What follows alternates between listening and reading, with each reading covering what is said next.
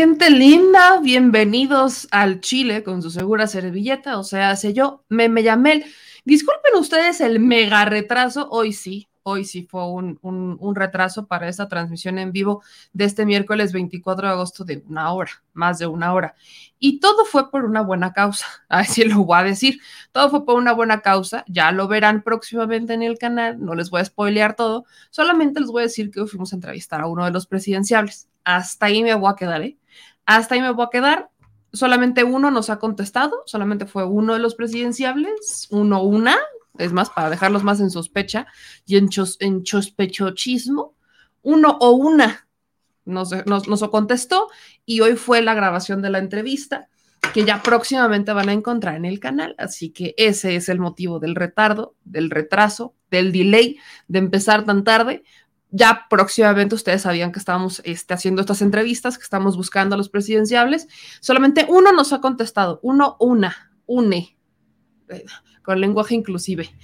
Uno de ellos es el que nos contestó, una de ellas es la que nos contestó, si se los voy a dejar. Ya fuimos a grabar la, entrevista y próximamente la estarán viendo en el canal, ya luego les avisaré cómo está la cosa y los estaremos spoileando. Pero por lo pronto, pues esa fue, ese fue el motivo del que estemos empezando tan tarde, pero no quiere decir que no vayamos a hacer transmisión en vivo el día de hoy. vaya, evidentemente hay muchísima información y empezamos justamente con la vinculación a proceso de un Murillo Karam. También tenemos eh, como una diputada del PRD, que resulta ser hermana de Talía, está utilizando al Tribunal Electoral del Poder Judicial de la Federación para evitar a sus críticos o sancionar a sus críticos, que tampoco está padre.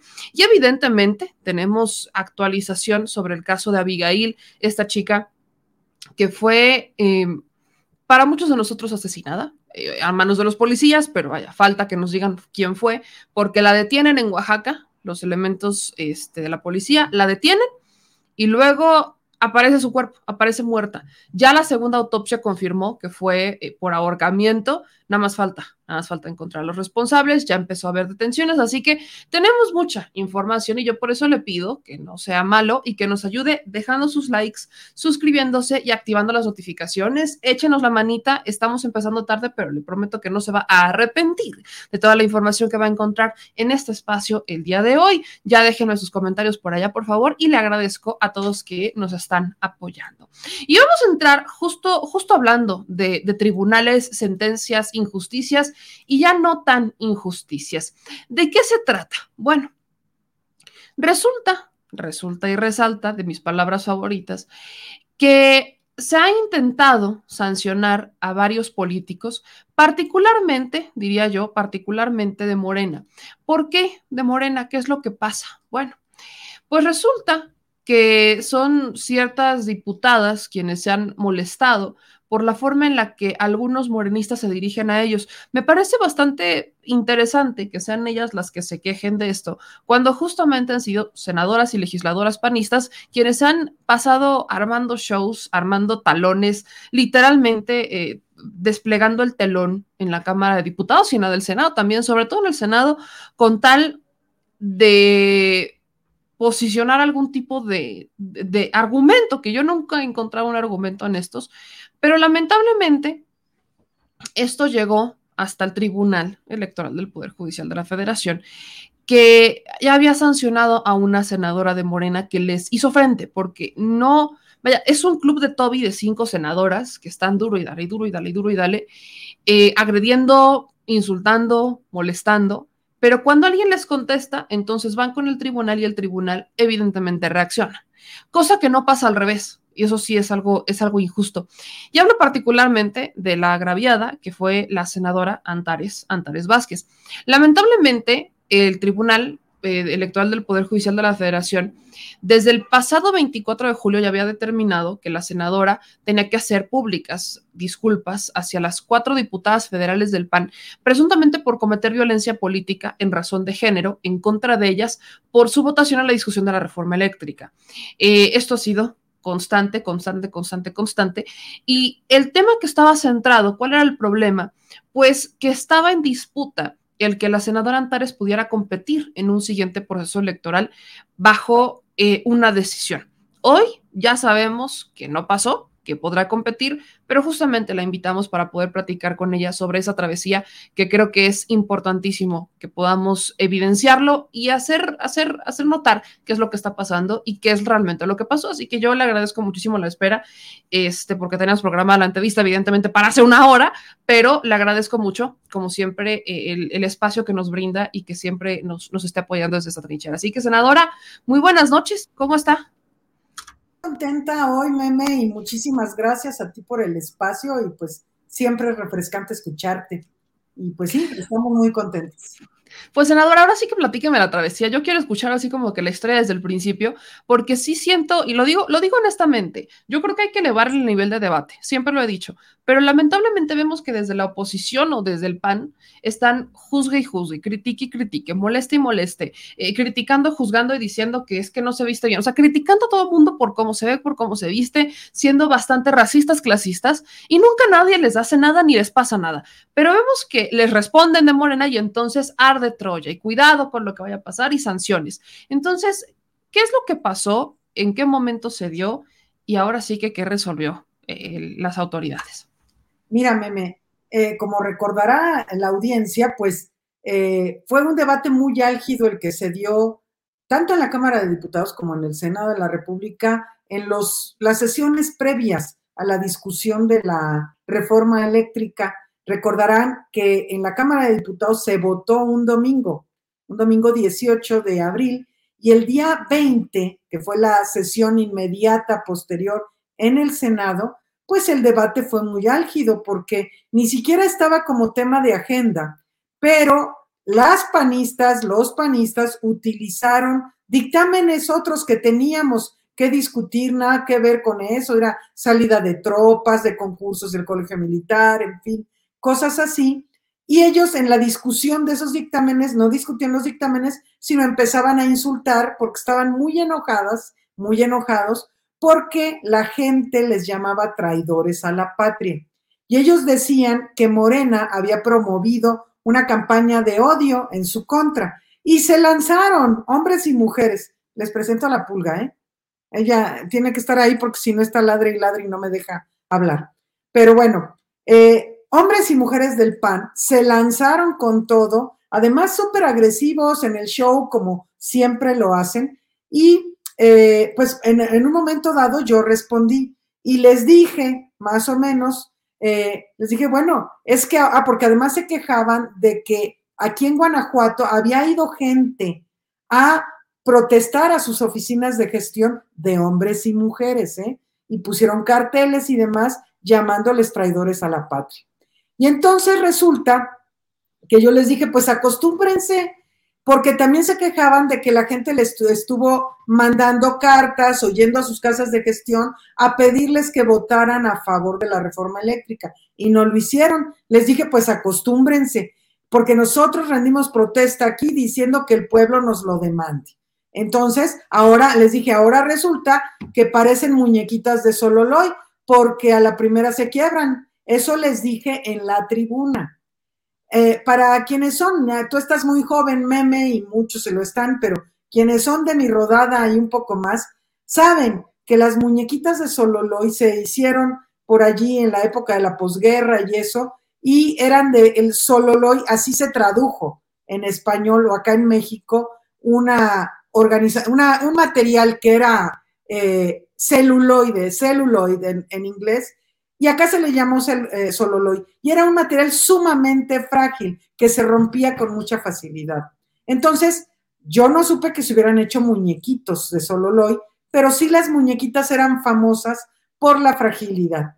Entonces yo les dije eso, parecen muñequitas de sololoy, pero yo no le mencioné a nadie, no le dije a alguien en particular, sino estaba hablando del grupo parlamentario del PAN que andaban desatados, ¿no? Entonces, después de esa sesión, en un rato de la sesión, nos salimos a dar rueda de prensa. Debe saber el público que en tiempos de COVID ha sido complicado que los medios accedan al Pleno del Senado por las cuestiones sanitarias. Entonces, salieron el grupo parlamentario del PAN a dar rueda de prensa, dijeron y dijeron. Después, otro, yo repetí esto que les comento, lo que yo dije en tribuna, pues pasó esto, ¿no? Y dimos rueda de prensa. Y por supuesto, el video de esa rueda de prensa lo subí a mis redes, al igual que mi intervención de la tribuna. Unas diputadas, nótese, diputadas federales, no senadoras. En ese momento no había diputadas ni diputados en el Senado, a las que yo nunca he nombrado, nunca, ahora sí como dicen los chavos, ni las topo, ¿sí? Nunca me dirigí a ellas, ni las mencioné ni nada. Me acusaron de violencia política en razón de género porque yo promoví estereotipos de género al decirles a ellas, en lo particular, muñequitas de Sololoy. Era una cuestión muy, muy bizarra, muy... Eh, yo decía, no, pues no lo van a pasar. El INE nos pidió ahí que eh, hiciéramos alegatos, dije, pues lo van a, a desechar. Pues no lo desechó el INE y lo mandó a la sala especializada del Tribunal Electoral y resulta que allí un día me entero, me llega una sentencia de que, bueno, yo había violentado a las diputadas en particular y que ejercí violencia política en razón de género, me sancionan en esa eh, sentencia a eh, estar eh, subiendo a mi Twitter una disculpa pública por 15 días a las diputadas que ellos me redactaron que ellos me dijeron qué poner y además me dieron horario específico entre 8 y 9 de la mañana a hacerlo 15 días seguidos y en la misma cuenta poner aparte un tweet en el que pusiera yo un extracto de la sentencia eh, donde me ponían eso. La sentencia llegaba al extremo, meme, de decir que si yo hubiera dicho muñequitas y muñequitos de Sololoy, no hubiera estado mal, ¿no? Entonces me mandaron también a leer libros de lenguaje incluyente, y además a tomar cursos de violencia política en razón de género. Pero no solo eso, sino que me inscribían por cuatro años en el padrón de personas que ejercen violencia política en razón de género y deben saber que la tendencia de eso es a que las personas que están inscritas en ese padrón no puedan contender por no poder demostrar un modo honesto de vivir, no poder contender en alguna candidatura futura. Me inscribían cuatro años, igual que a Cuadri por andar diciendo tonterías homofóbicas y demás, ¿eh?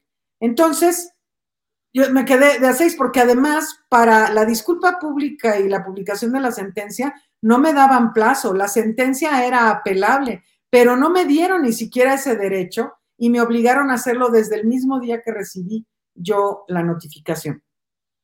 Lo hice bajo protesta, mucha gente recuerda que subí primero un video a medianoche de un día eh, diciendo lo que estaba sucediendo y que iba a subir esas, esas disculpas públicas, pero que yo no aceptaba eh, ser una violenta política en razón de género. Cumplí con esa penitencia, pero apelé a la sala, a la sala superior del tribunal. Debo decir que eh, de los tres magistrados, dos magistrados y una magistrada de la sala especializada, el magistrado Luis Espíndola fue el único que votó en contra del dictamen este, de esta sentencia, y lo hizo, fue el único que empleó criterios jurídicos, porque los demás, sobre todo la magistrada, empieza su voto particular a decir, yo sí les creo, y a decir quién sabe cuántas cosas mucho más emocionales que jurídicas. Entonces fue, era lamentabilísima esa, eh, esa sentencia. Apelé a la sala superior. El día de hoy el Pleno de la Sala Superior votó eh, el proyecto del magistrado Felipe de la Mata, él fue el proyectista, que salía a mi favor. Discutieron ampliamente, por supuesto que revocaron la sentencia de la sala especializada y además estuvieron discutiendo sobre la necesidad de establecer con toda claridad que si eran, eh, cuáles eran expresiones de estereotipos de género qué sí era la violencia política en razón de género y qué no. Porque algo de lo que a mí me parece es que es gravísimo, no solo por lo que me suceda a mí, sino porque lo están haciendo de manera reiterada, repetitiva, con mucha gente, y ahorita voy a comentar eso, y este, además se siente un precedente muy grave de censura, eh, porque además yo tengo inviolabilidad parlamentaria. Estaba, dije lo que dije en el contexto de mis actividades parlamentarias, lo dije en la tribuna del Senado, y la inviolabilidad parlamentaria es precisamente para que nadie nos pueda poner mordaza y podamos responder en un debate de esa manera, ¿no? Entonces, se violaban todos mis derechos, por supuesto, por supuesto que con esa sentencia se ejerció violencia política en razón de género en contra mía. Y bueno, eso dijeron también los magistrados de la sala superior y eh, todavía no tengo yo la sentencia completa, sino el extracto, lo único, lo que publicaron en un boletín y lo que escuchamos pues en la sesión que es pública y le ordenan a la sala especializada que ellos tengan que fijar un tuit con la sentencia de la sala superior, en medida un poco de reparación. Esto, digo, es un mal, muy mal precedente que pone en evidencia al INE y pone en evidencia a la sala especializada, que ha quedado muy mal, porque además el mío no es el único caso. Hay ahora un caso de Andrea Chávez, pero en ese caso de Andrea Chávez, en mi caso, también sancionan a una persona que nada que ver Amaranta Sotelo y la multan por calumnia, supuestamente por subir un tuit en donde decía traidores a la patria. Entonces, esto es muy injusto. Y en, el caso de Andrea Chávez, también sancionan a un compañero, Eric Gutiérrez de Sin Línea, que es periodista, que es un comunicador, y por poner un comentario en el tuit de Andrea Chávez, entonces le ponen una multa y a ciudadanas y ciudadanos que ahora resulta que el INE se constituye en el árbitro también de las redes sociales. Y es, además es el, el, que se encarga de censurar a las personas. Es, es, decir, ya no existe la libre expresión, ¿no? Ah, pero eso sí, las panistas, los panistas sí pueden hacer lo que les dé su gana. Senadora, estoy escuchándola y justo el tema, uno de los temas que vamos a tocar ahorita es, es relacionado con, con lo de Andrea, pero yo antes de ver que se lo hacían a Andrea Chávez, vi que se lo empezaban a hacer a ciudadanos. Yo me llegaron una cantidad de comentarios a raíz de una publicación que hice, me decían, me, me, me están censurando, el INE me mandó, o sea, que, que hay ya una casi persecución en contra de, de, algunas personas, ciudadanos y políticos, por emitir opiniones en contra de la oposición. Y yo le quiero preguntar si considera que esto ya es un tema de censura o un intento de censura. Absolutamente. O sea, ¿cómo es posible que a un ciudadano, una ciudadana que pone un tuit en su cuenta, el INE lo sancione? ¿En qué ley está eso? ¿En dónde se establece esa como una facultad del INE? ¿Dónde está eso? No existe. Se están atribuyendo funciones que no les corresponden y además lo hacen en un tiempo en el que se va exhibiendo con esto y con cosas, por ejemplo, como los audios de Alito, como es una putrefacción que este organismo autónomo no es autónomo más que del pueblo y que sigue a intereses, eh, pues allí perversos, ¿no? Eh, y que está defendiendo, o sea, no solo no es un árbitro imparcial, sino que toma partido por la oposición. Ah, porque e, ellos sí pueden hacer lo que quieran, pueden insultar, pueden volver a tornar y nadie dice nada, ¿no? Están violando derechos al, a diestra y siniestra.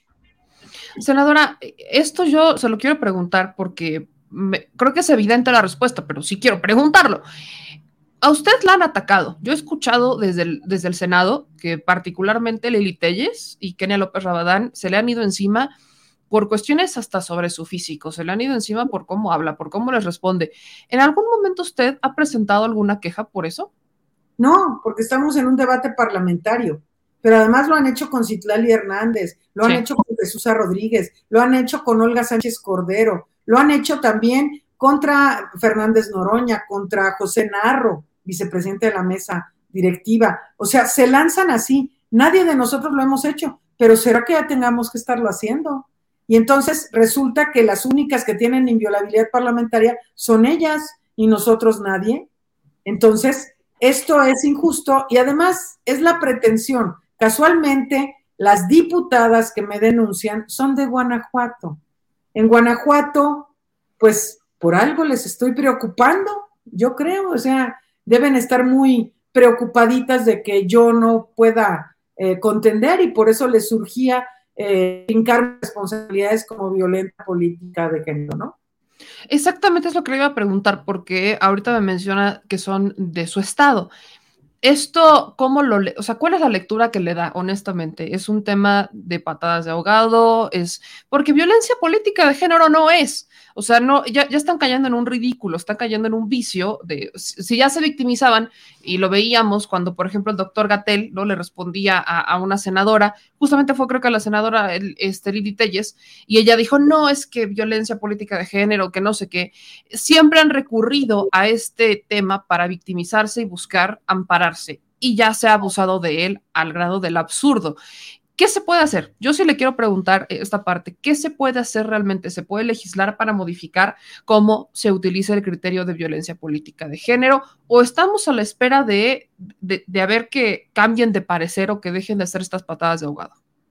Es que, fíjate, meme, legislar, nosotros legislamos ya en un tema que no es tan patético y superficial como lo que estas personas quieren hacer parecer. A las mujeres, a muchas las han matado para que no puedan ejercer sus derechos políticos, a muchas las golpean, a muchas nos agreden. O sea, la violencia política en razón de género no es un tema trivial como estas tonterías, pero eh, ellas pretenden hacer uso. Y es muy complicado legislar así con cada frase, ¿no? A ver, si dices esto, entonces se quiere decir esto, y si dices esto. Por eso se supone que quienes son jueces tienen un criterio y ahora lo que sí hizo la sala superior y no hizo este, bueno, al menos dos magistrados de la sala especializada no lo hicieron, eh, fue analizar el contexto en el que se da. Primero, se da en la tribuna del Senado. Segundo, se da en medio de un debate parlamentario. Tercero, la expresión muñequitas de Sololoy no hace referencia a, a, un estereotipo de género, sino a la fragilidad, que siempre se ha tomado así, es una frase popular, ¿no? Entonces, eso sí lo analizó ahora la sala superior. Y yo espero que ellos vayan normando un criterio que a sus compañeros les dé indicación de cómo debe ser esto. Pero a mí, mira, francamente, meme, la actuación, sobre todo de la magistrada de la sala especializada, me parece muy tendenciosa.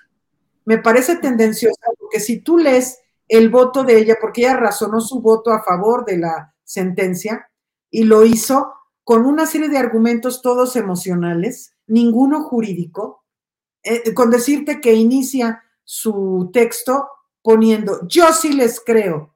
No es cuestión de creerles, es cuestión de analizar los argumentos. Ella es una juzgadora.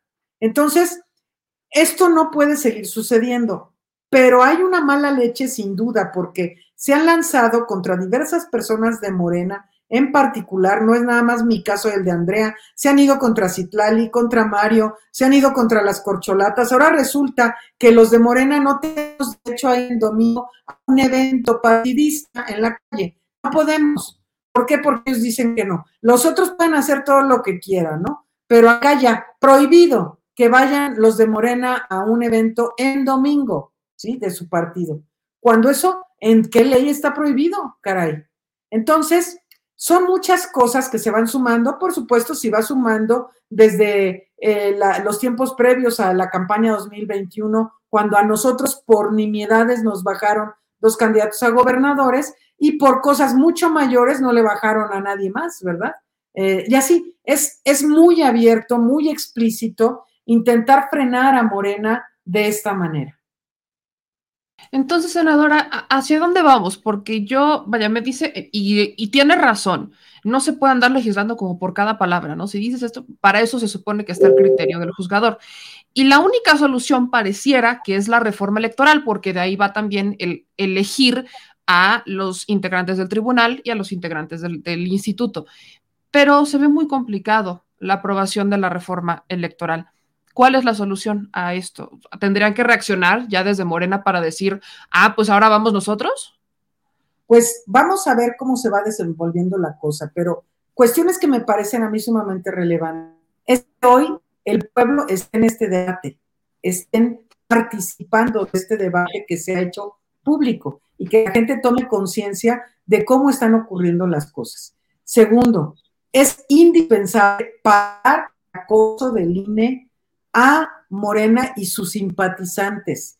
Y además, parar el acoso del INE contra comunicadoras y comunicadores. Hoy el presidente habló muy claro al respecto también, ¿no? Entonces, eso no puede ser. Y nosotros vamos a estar, yo estoy en la mejor disposición también de acompañar a quienes están en esta situación, por ejemplo, el caso de, de hay una compañera de Sin Censura que está en ese caso, hay un compañero de Sin Línea que está en ese mismo caso, que son comunicadores, ahora resulta, y aparte, ¿en qué país del mundo? Nomás dime, ¿en qué país del mundo? Ya no digas en qué ley está.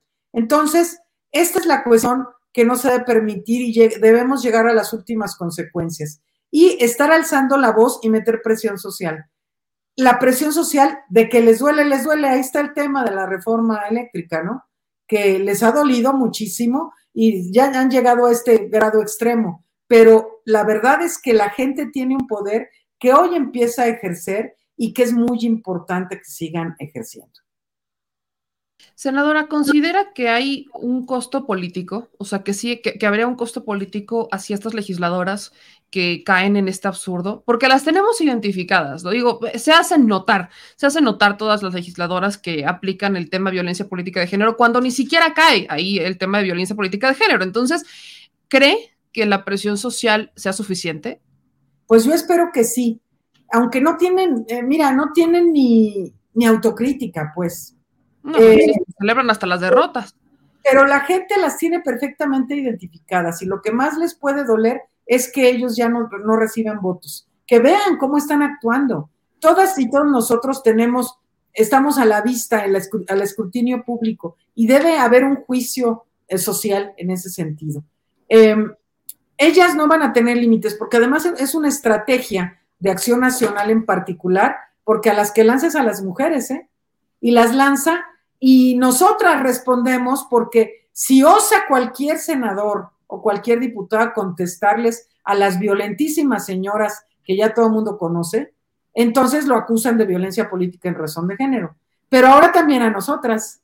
Entonces ya no tienen empacho, no tienen límite, no tienen proporción, pero que la gente las conozca, que sepa cómo están actuando y cómo están haciendo esto específicamente con quienes ellos creen, ellas creen que podemos hacerle sombra.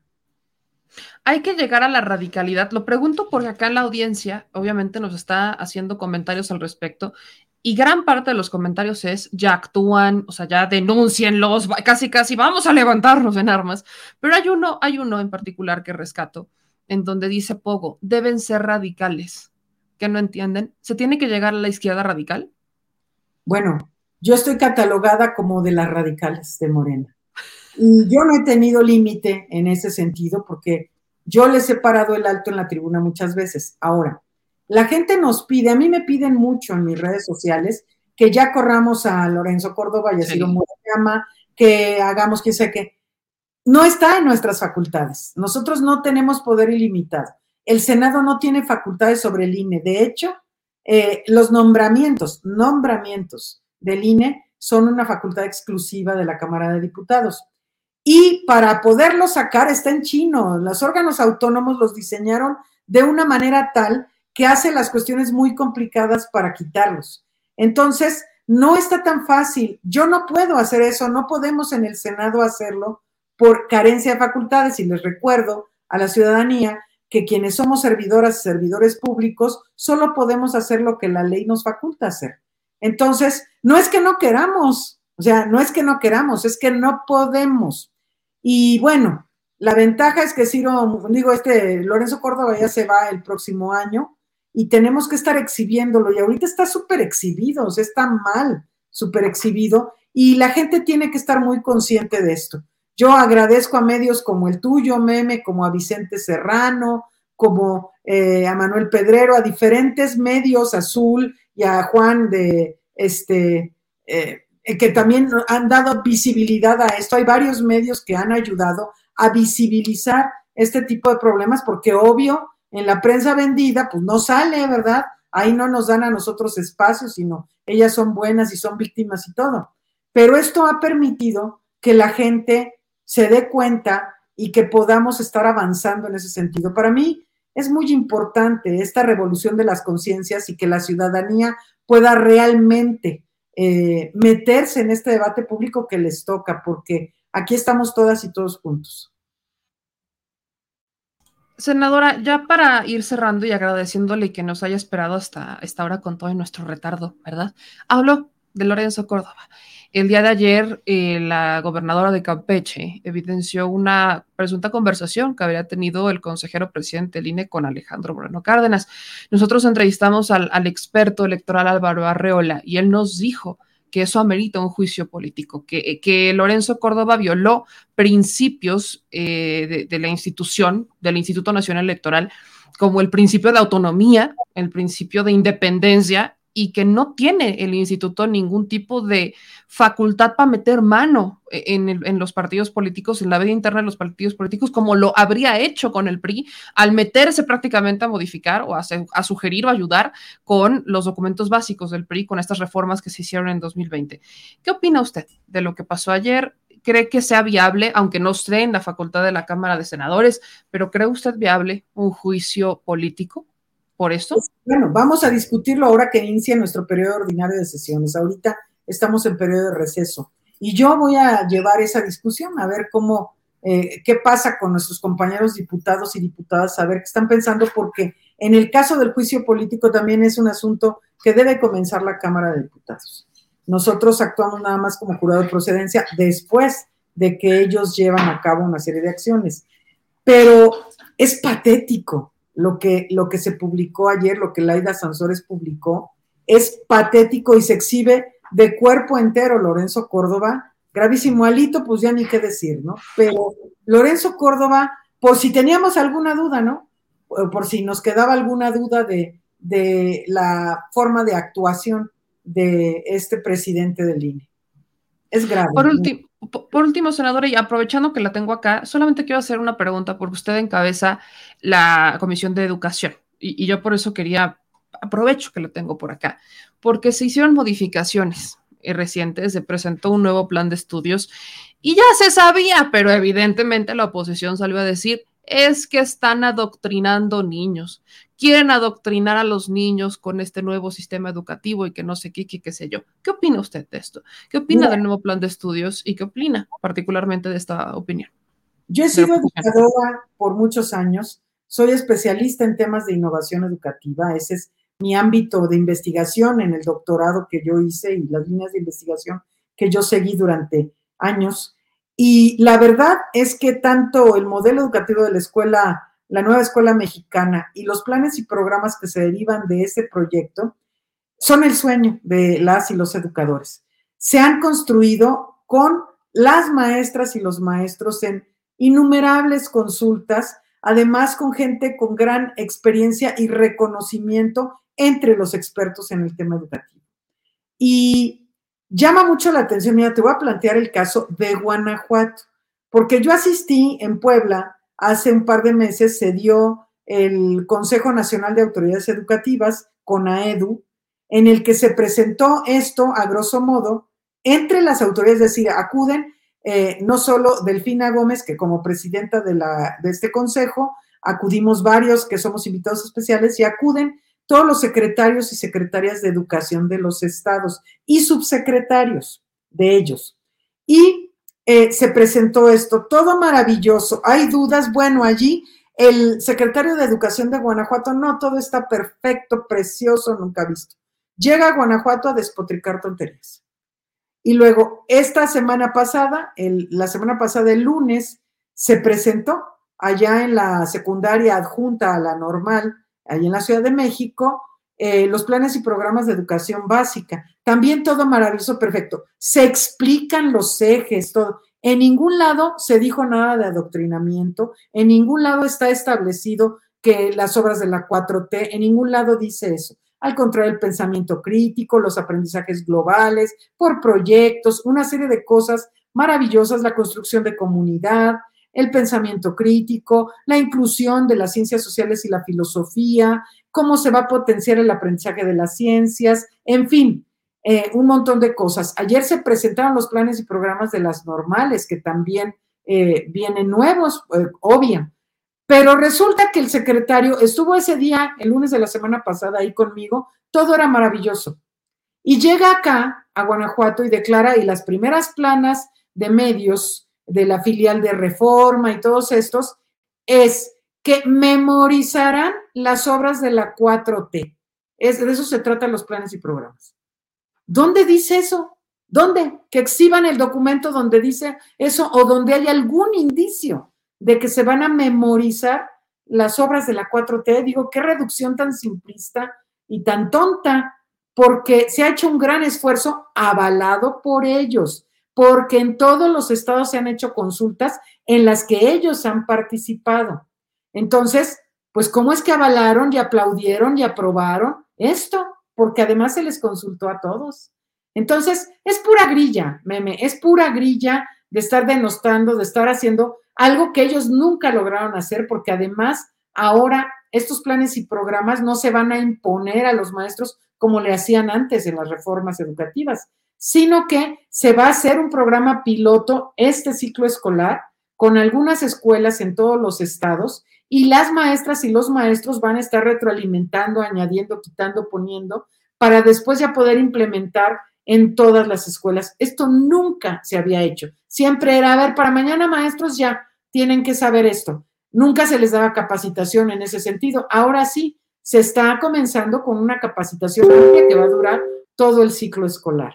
Entonces, son muchas mentiras porque les duele mucho que hayamos tumbado su reforma eh, educativa nefasta y todas las cosas que han dañado tanto al sector educativo en nuestro país.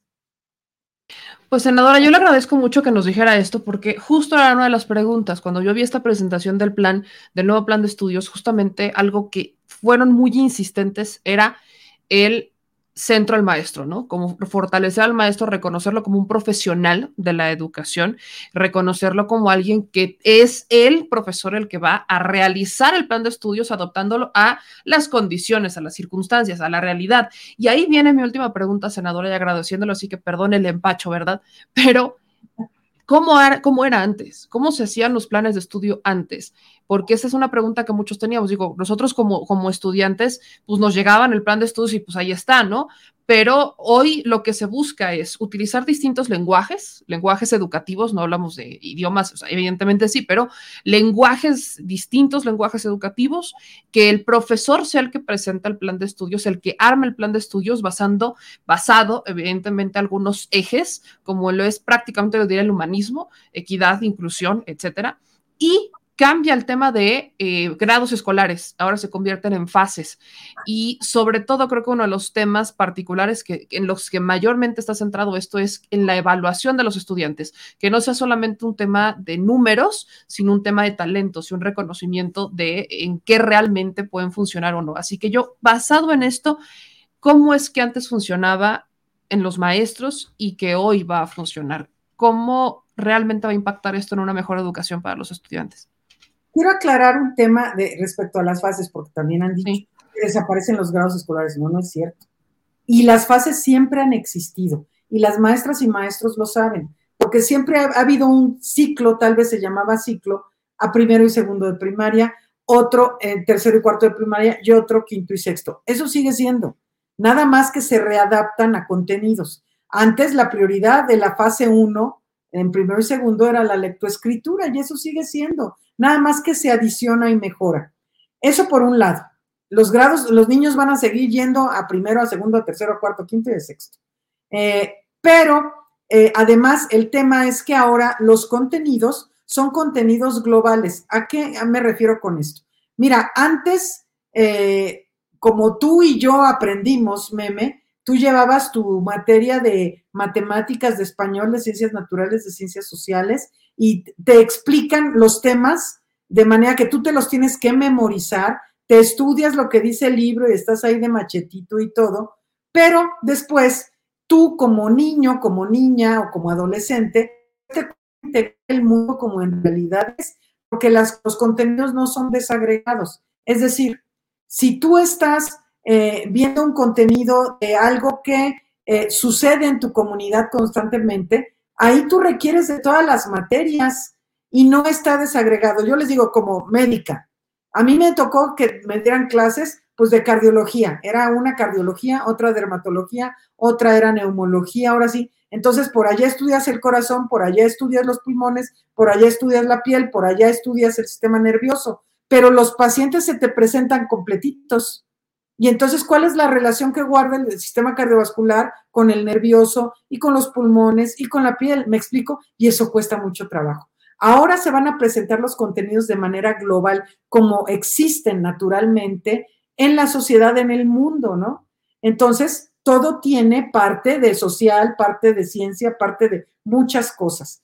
Y deja de ser una enseñanza enciclopédica de machetito, en donde te tienes que machetear los contenidos para contestar un examen. Ahora se van a hacer el diseño de proyectos. Y además, antes los contenidos llegaban ya al maestro, le llegaba, tú tienes que ver estos temas en tal plazo. Y tenían que hacer una planeación como en la supervisión les decían, y una planeación que frecuentemente no le resolvía a ellos la situación de cómo implementarlo, porque hay contextos muy diferentes en nuestro país, y entonces tenían que hacer una planeación adicional, una para entregarla y otra para hacerla en la realidad.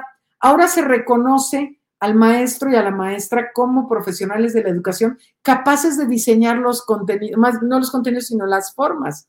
Entonces al maestro se le dice, a ver maestro, tú debes explicar por ejemplo, todo el tema de eh, relación con el medio ambiente, bla, bla, bla, pero mezclado con ciencias. Y entonces el maestro va a diseñar alguna situación de aprendizaje en el que tengan que entrar en concurso las matemáticas, el español, las ciencias naturales, las ciencias sociales, y que el niño, la niña pueda aprender con una, un proyecto de su contexto algo de cómo funciona el mundo y que pueda ser capaz de tener un pensamiento crítico y un análisis de las situaciones porque no es lo mismo una escuela en el centro de la Ciudad de México que una escuela en la Sierra de Puebla, ¿no?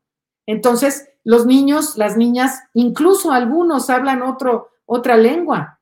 Entonces, y además tienen contextos totalmente diferentes y no les puedes estar hablando de cosas que no conocen. Y por eso el maestro tiene ese carácter de profesional de la educación para la construcción de estas formas de aprendizaje. Ya le entendí. Es que justo cuando se da la presentación, eh, lo que se habla es de frase, de las fases en tema de grados educativos, y dijimos, bueno, ya, adiós primer grado, ahora llámale fase uno. Y es justamente que bueno que, nos lo aclaró. Y solo ya eh, agradeciéndole, senadora, que evidentemente nos, nos ayuda a entender, se nota que es maestra, ahora sí que se nota que es maestra, porque sí nos, nos ayuda mucho a entender estas cosas.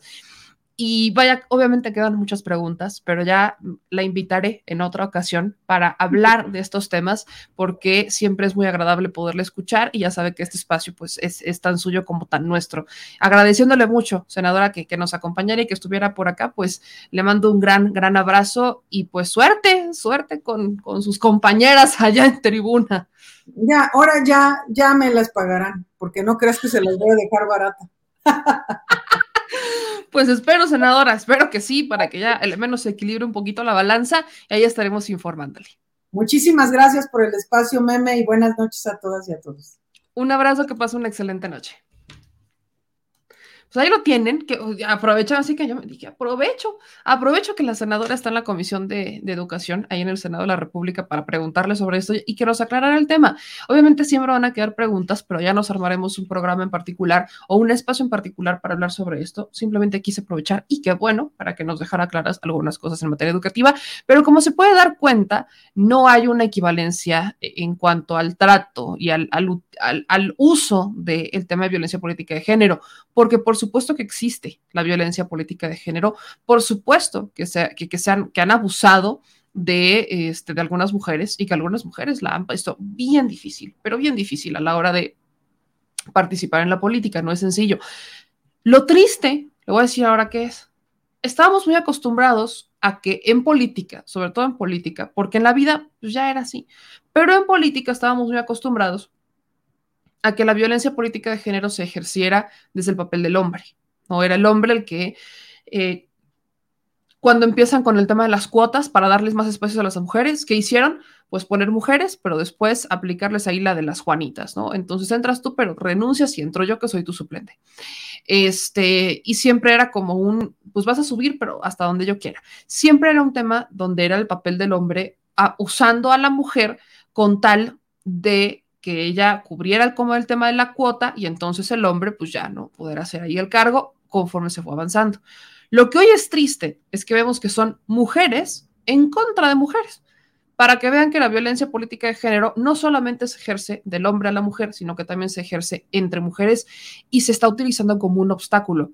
Qué triste que en vez de sumar, aunque sea dentro de la diferencia de ideas, se quiera restar, porque mucho trabajo nos está costando a las mujeres acceder a espacios, no solamente en la política, ¿eh? sino también en un tema de micrófonos, televisión, medios de comunicación, en el arte, en la ciencia. Qué triste que, que se tenga que, que seamos entre nosotras, que nos, nos estemos echando la grilla, cuando de por sí hay un enemigo en común que es el sistema. Nuestro género es un tema de sistema. Y lo triste es que en vez de luchar por tener más espacios y que se abran estos espacios para poder representar a quienes tenemos que representar de forma digna, qué triste que en vez de eso, lo que estamos haciendo es ponernos en pie y aplicar la, fabulosa estrategia del cangrejo. Quítate que voy yo primero.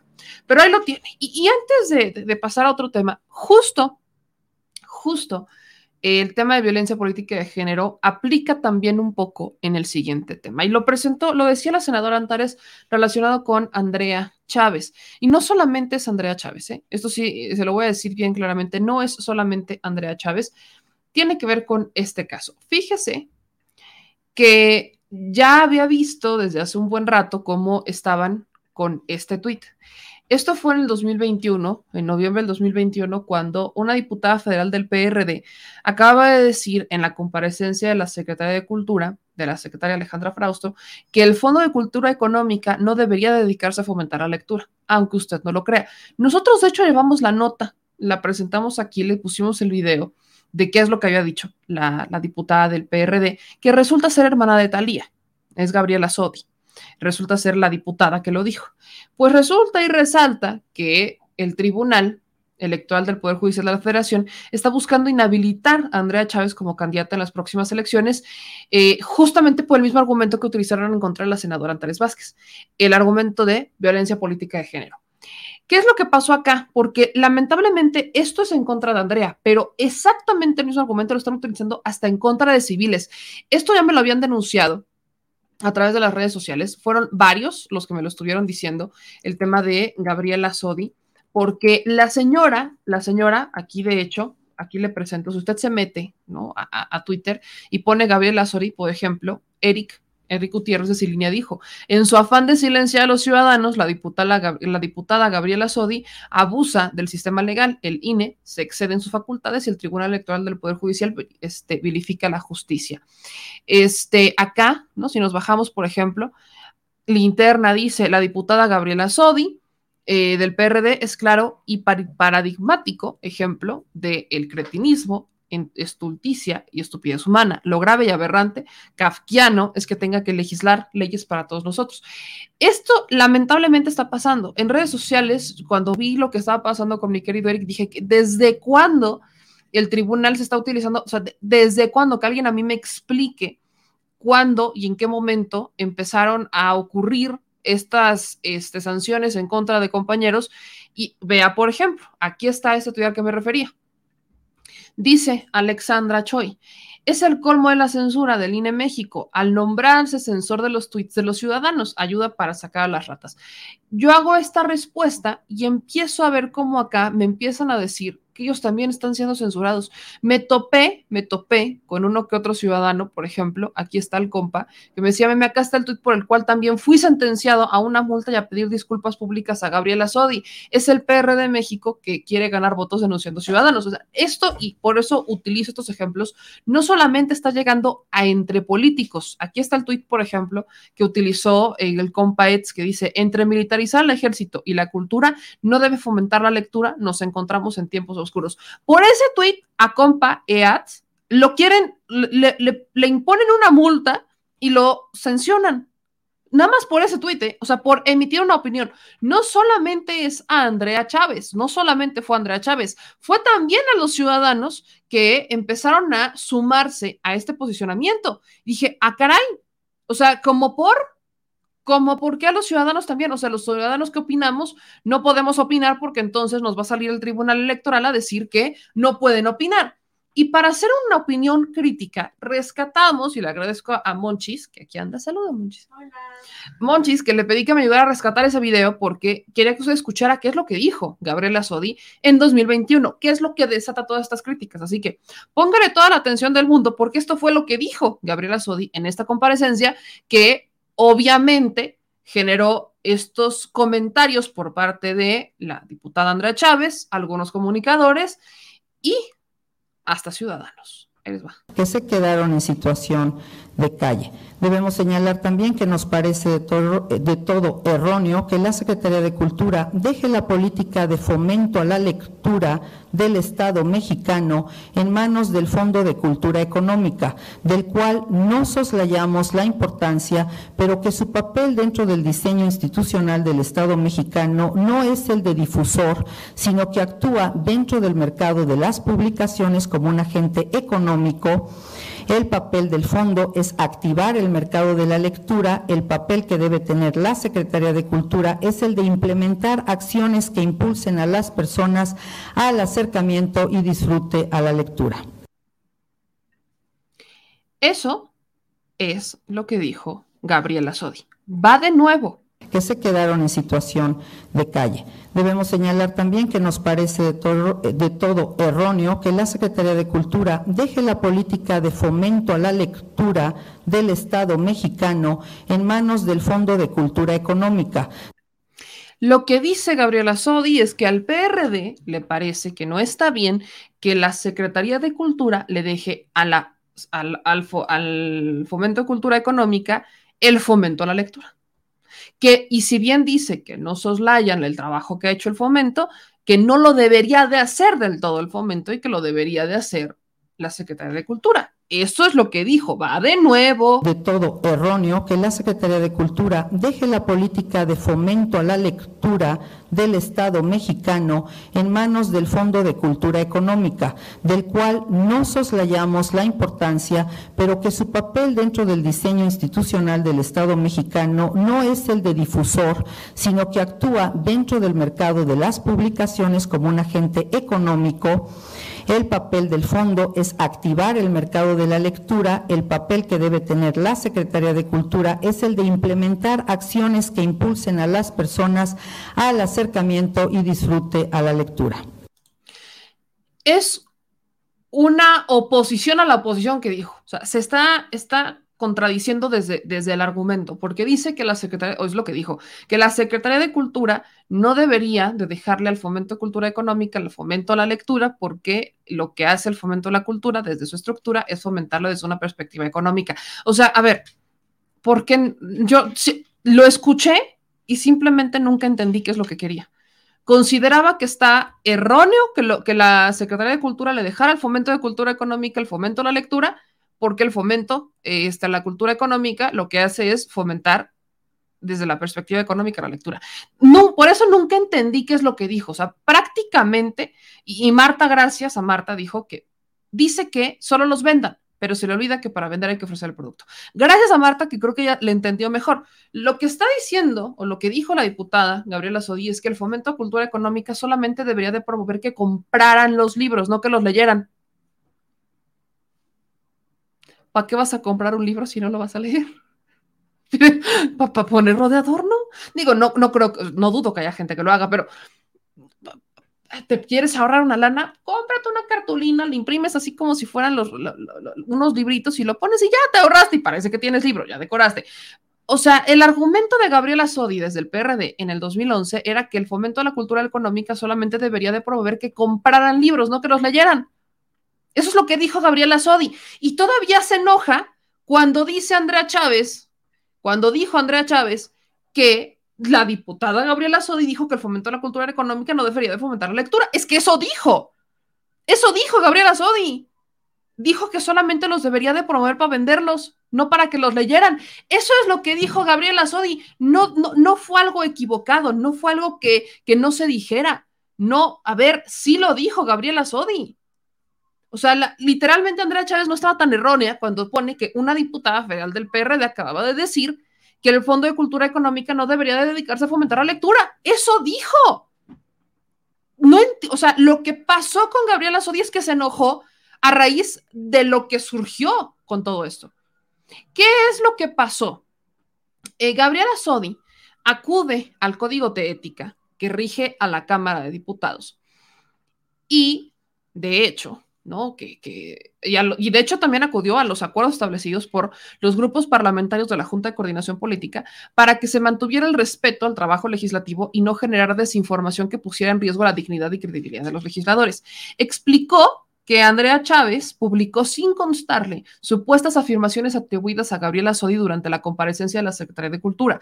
Eh, esto en torno a los recursos que prevé canalizar el próximo año desde dicha dependencia al fondo que dirige Paco Ignacio Taibo II. Y cito lo que dijo. Respetuosamente hago de su conocimiento que el día 24 de noviembre del 2021, la diputada Andrea Chávez Treviño, faltando al principio de lealtad, en ocasión de la comparecencia de la secretaria de Cultura Alejandra Fraustro ante las Comisiones Unidas de Cultura y Cinematografía y Radio y Televisión, durante el desarrollo de los trabajos, intencionalmente desvirtuó el contenido del posicionamiento que realicé en tribuna y en la red social de Twitter, señaló este documento. Agregó que Andrea, Andrea Chávez difundió y vertió opiniones cuyo objetivo era evidentemente provocar un daño irreparable a su persona, su imagen pública, su honor, eh, hora su trabajo cultural, social y profesional, mostrando un evidente desconocimiento de las políticas públicas culturales y de la comunidad cultural a la que no pertenece. O sea, además dijo que Andrea Chávez no tenía por qué opinar porque no, no pertenecía al, a la comunidad cultural. Oiga usted esto, se apropia de la cultura. Gabriela Sodi dice que evidentemente es como la comunidad científica, pero en un tema de cultura, vaya, cuando estamos hablando de la comunidad científica, evidentemente tienes que pertenecer, o sea, si, si, te dices parte de la comunidad científica, tienes que cumplir ciertos requisitos, ser investigador, eso me queda perfectamente claro. Pero cuando hablamos de cultura, ahora me va a decir Gabriela Sori que solamente los pintores, escultores, cantantes, eh, compositores eh, o cualquier persona que se dedique al arte o que se dedique al tema de restauración de obras de arte o no sé, pertenece a la comunidad cultural. ¿Y qué hay, por ejemplo, de los ciudadanos? ¿Qué hay, por ejemplo, de la gente que a través de la gastronomía eh, este, pertenece a la comunidad cultural? ¿Qué hay de los ciudadanos? Los ciudadanos somos la cultura. En México, la gente es su cultura. En el mundo, la gente es la cultura. Pero, pero, Gabriela Sodi dice que no podemos opinar porque no pertenecemos a la, comunidad cultural, como ella sí, porque quiero recordarles, Gabriela Sodi es hermana de Talía y ella sí, no estoy mal, era pintora. Gabriela Sodi se dedica a pintar. Este, y ahora ya se dedica también a legislar. Digo, no es que esté mal, adelante que bueno, pero ahora resulta que solamente los que se dedican a un tema de cultura, arte y demás son los que pueden opinar sobre esto. O sea, la legisladora planteó que le expresaba su más contundente y amplio extrañamiento, esperando que se tomen las medidas que consideren convenientes para que esa situación no se presente nuevamente y convencida de que el respeto mutuo debe ser la norma que rija la convivencia parlamentaria, con la certeza de su amable atención, se permite expresarle la seguridad de su más alta consideración. Eh, textualmente, la diputada Sodi señaló en la comparecencia lo que le acabo de poner, lo que le acabo de poner ahorita, que el papel del fondo es activar el mercado de la lectura, el papel que debe tener la Secretaría de Cultura es implementar acciones que impulsen a las personas que se acerquen y disfruten la lectura. Literalmente se dijo que el fomento no debería de fomentar la lectura, debería de fomentar la venta de libros. Eso es lo que dijo Gabriela Sodi. Eso es lo que dijo. ¿No le gustó lo que dijo? Pues no lo diga. Piénsalo dos veces antes de hablar. Lamentable, o sea, si hubiera dicho Gabriela Sodi, que este, lo del el fomento a la cultura debería de eh, fomentar que se vendan libros para que se lean. Ah, otra cosa hubiera dicho, pero literalmente Gabriela Sode dijo que no debería de fomentar la lectura, o que ellos no estaban de acuerdo en que la Secretaría de Cultura dejara en el fomento, la, el fomento, en el fomento cultural, el fomento a leer, porque esta dependencia se debe dedicar a vender libros a que se vendan, no que se lean. Eso es lo que dijo Gabriela Sodi. Mire, va de nuevo, la tercera, a ver si lo entienden. Ahí va de nuevo lo que dijo Gabriela Sodi. Se quedaron en situación de calle. Debemos señalar también que nos parece de todo, erróneo que la Secretaría de Cultura deje la política de fomento a la lectura del Estado mexicano en manos del Fondo de Cultura Económica, del cual no soslayamos la importancia, pero que su papel dentro del diseño institucional del Estado mexicano no es el de difusor, sino que actúa dentro del mercado de las publicaciones como un agente económico el papel del fondo es activar el mercado de la lectura. El papel que debe tener la Secretaría de Cultura es el de implementar acciones que impulsen a las personas al acercamiento y disfrute a la lectura. ¿Ya quedó? ¿Ya, ya entendamos? Ya lo, ya, lo, ya, lo, ya, lo, ya lo escuchamos, ¿verdad? Ya lo escuchamos. Ahí está. Eso es lo que dijo la señora. Horróneo, además, porque dijo horróneo. Que no me digan, no, eso es lo que dijo. Gabriela Sodi.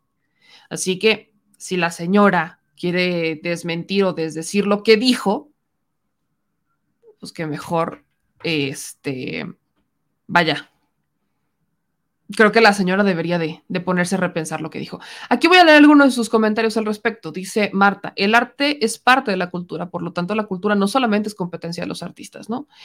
Este, dice Giovanna, bajo su premisa, ella no debería de estar legislando. Dice Axel, creo que estás diciéndolo mal, meme, no que esté mal, Andrea, pero ahorita estás mal. Entonces, ¿qué está bien, Axel Mosqueda?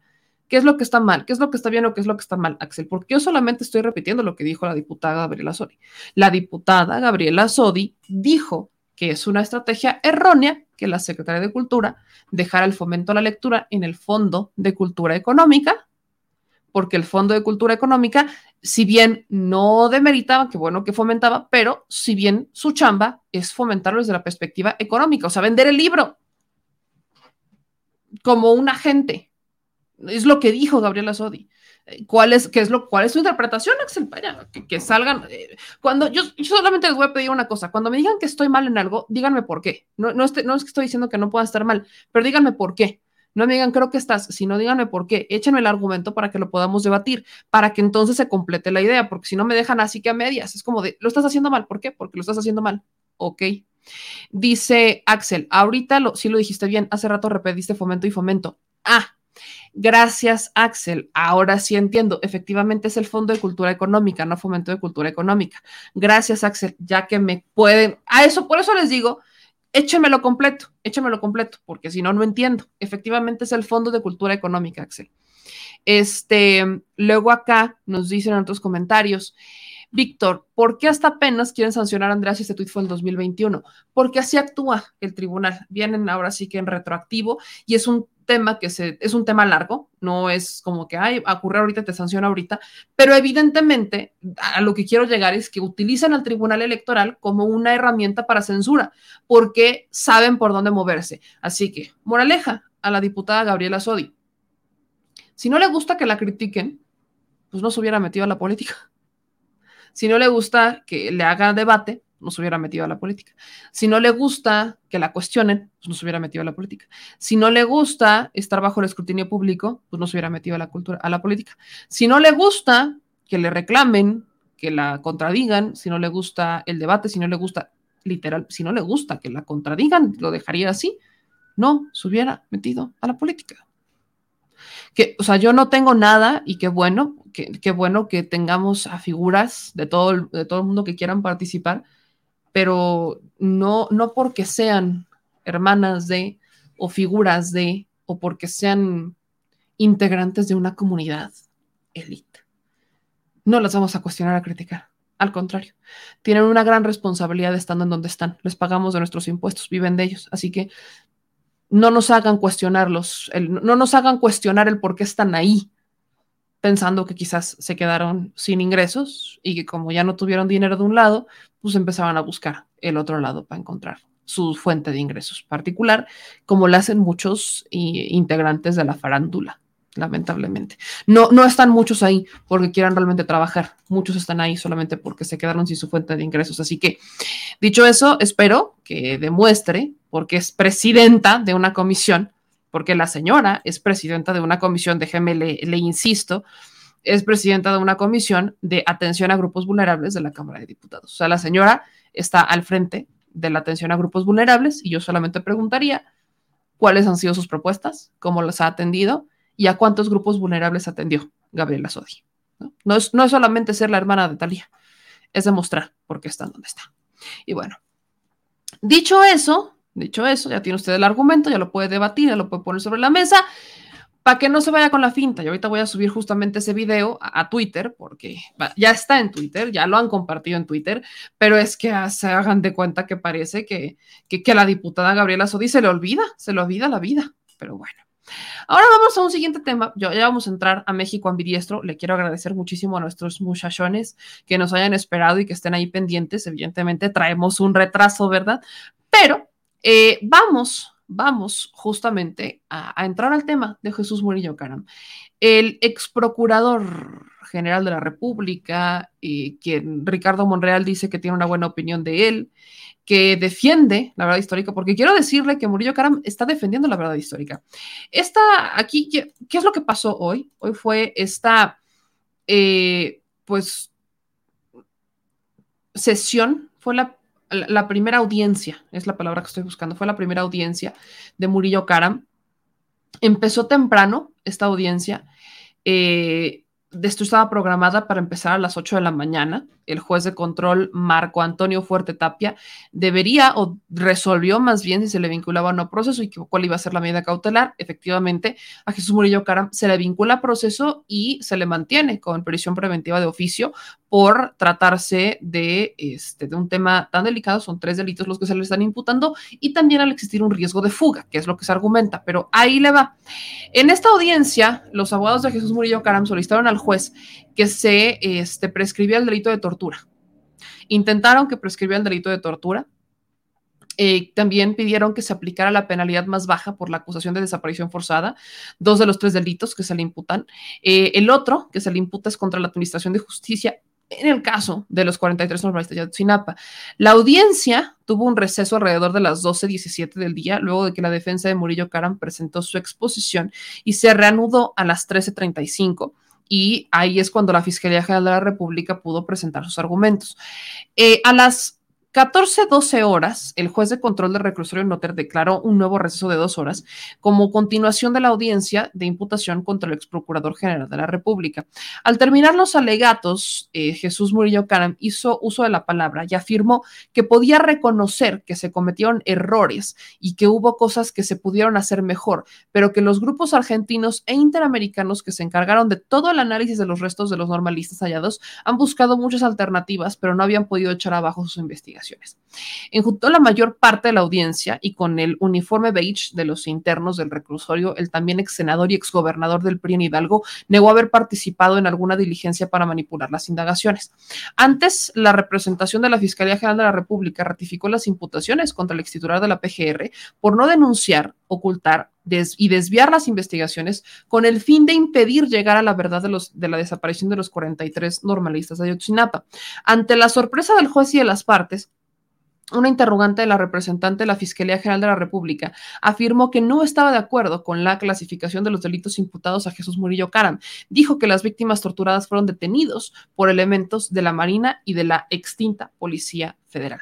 A Murillo Caram se le vinculó a proceso por los tres delitos contra la Administración de Justicia por tortura y desaparición forzada, reclasificado con base en el Código Penal Federal.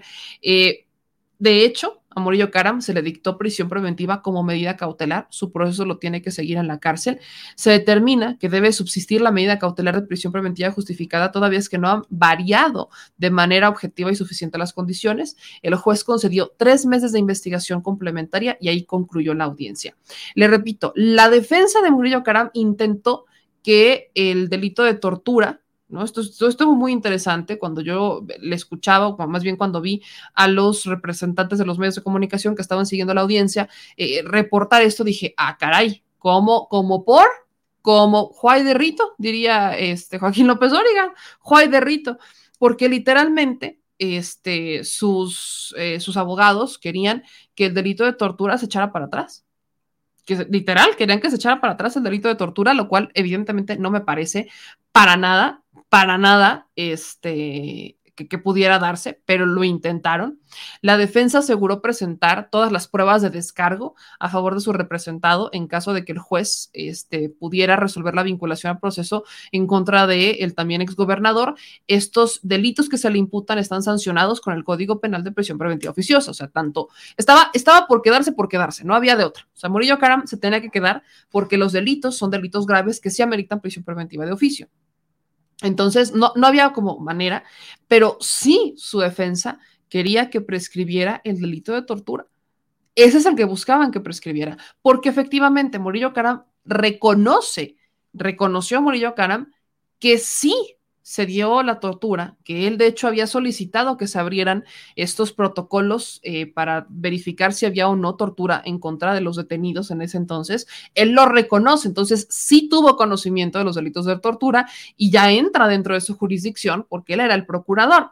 Entonces, por eso es que su defensa intentó tumbar el delito de tortura, no lo logra, y lo que también estaban buscando es que se le aplicara la penalidad más baja por la acusación de desaparición forzada. O sea, querían que Murillo Caram, por los dos delitos más fuertes, le bajaran, o sea, que la pena fuera la mínima.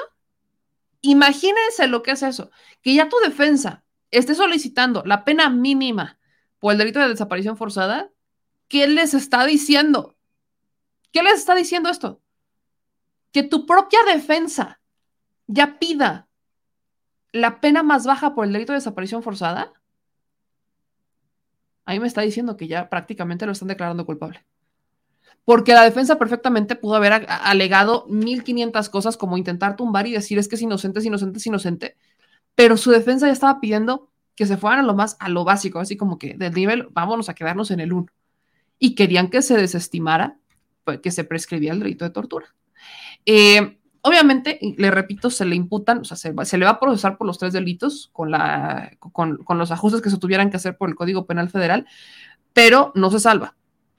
Se queda en prisión y algo que dijo Murillo Caram, que fue la nota prácticamente en todos los medios de comunicación, es, y le quiero repetir lo que dijo, es que podía reconocer que se cometieron errores y que hubo cosas que se pudieron hacer mejor, pero que no se había podido tumbar la verdad histórica. Eso fue lo que dijo Murillo Caram. O sea, sí, sí hubo errores, sí hubo cosas que se pudieron hacer mejor, pero ninguno de estos dos escenarios quiere decir que la verdad histórica no fuera cierta. Eso es lo que dijo Murillo Caram. El señor está defendiendo su verdad histórica en, este, en el tribunal, ya ante la justicia, y siento que todo esto, todo esto va a terminar por caerle a Tomás Cerón, porque evidentemente el delito de tortura entra entre quien los detuvo. Obviamente fueron elementos de la Marina y de la Policía Federal.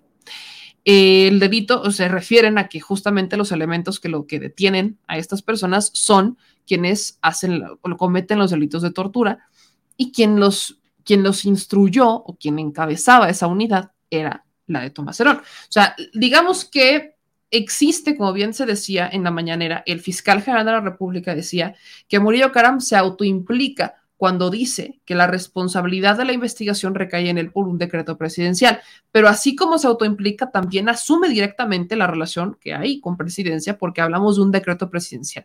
Pero hubo una parte ejecutora, porque fue en Murillo Caram y en Tomás Herón. Así que son los dos entre quienes va a pesar los errores que entraron dentro de la investigación de lo que ellos llamaron verdad histórica. Habrá que ver, porque obviamente, yo le repito, esta investigación se parte en dos. El caso, el caso Yotzinapa se parte en dos.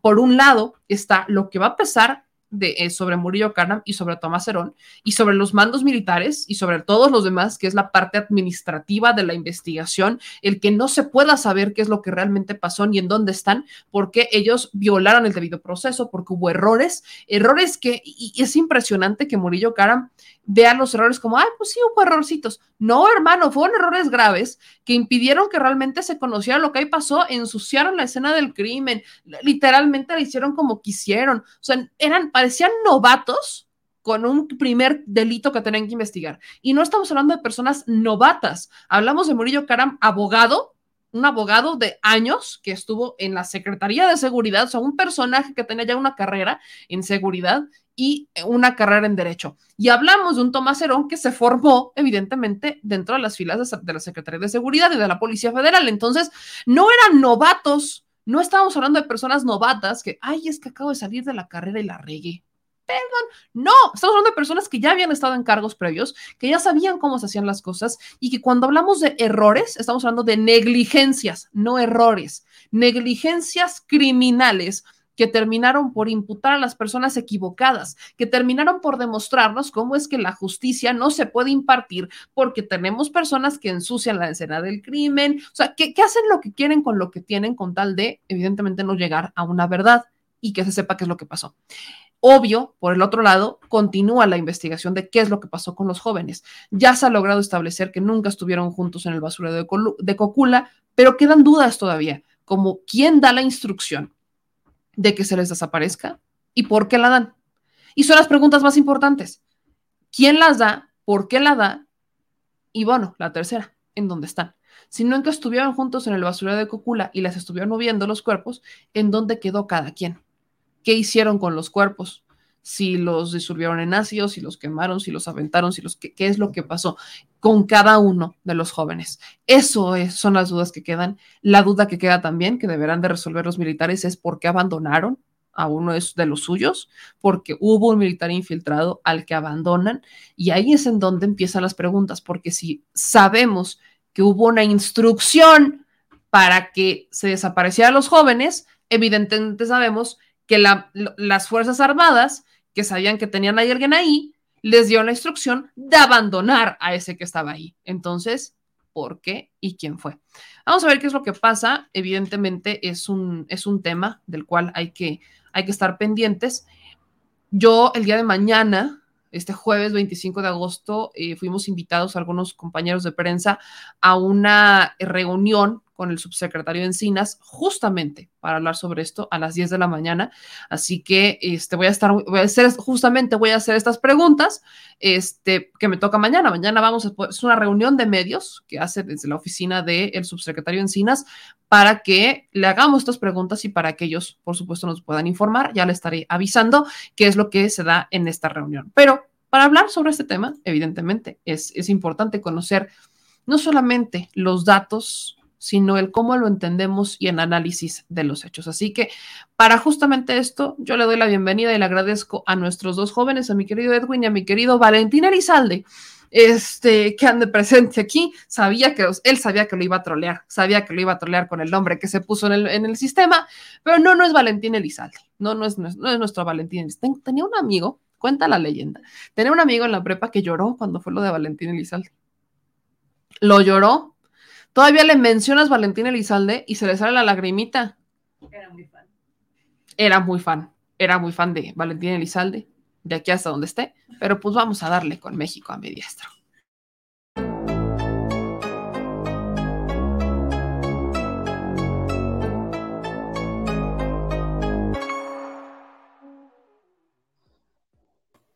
Mi querido Edwin y mi querido Valentín Elizalde, ¿cómo están?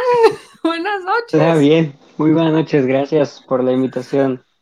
Oye, Valentín Elizalde, ¿por qué Valentín Elizalde? Tengo pregunta. Es que es una estrategia. Así el INE no sabe mi verdadero nombre y no me multa. Eso se le llama estrategia. Sí, claro, Valentín Elizalde. Obvio, nadie te conoce. Obvio. Pues muchachones.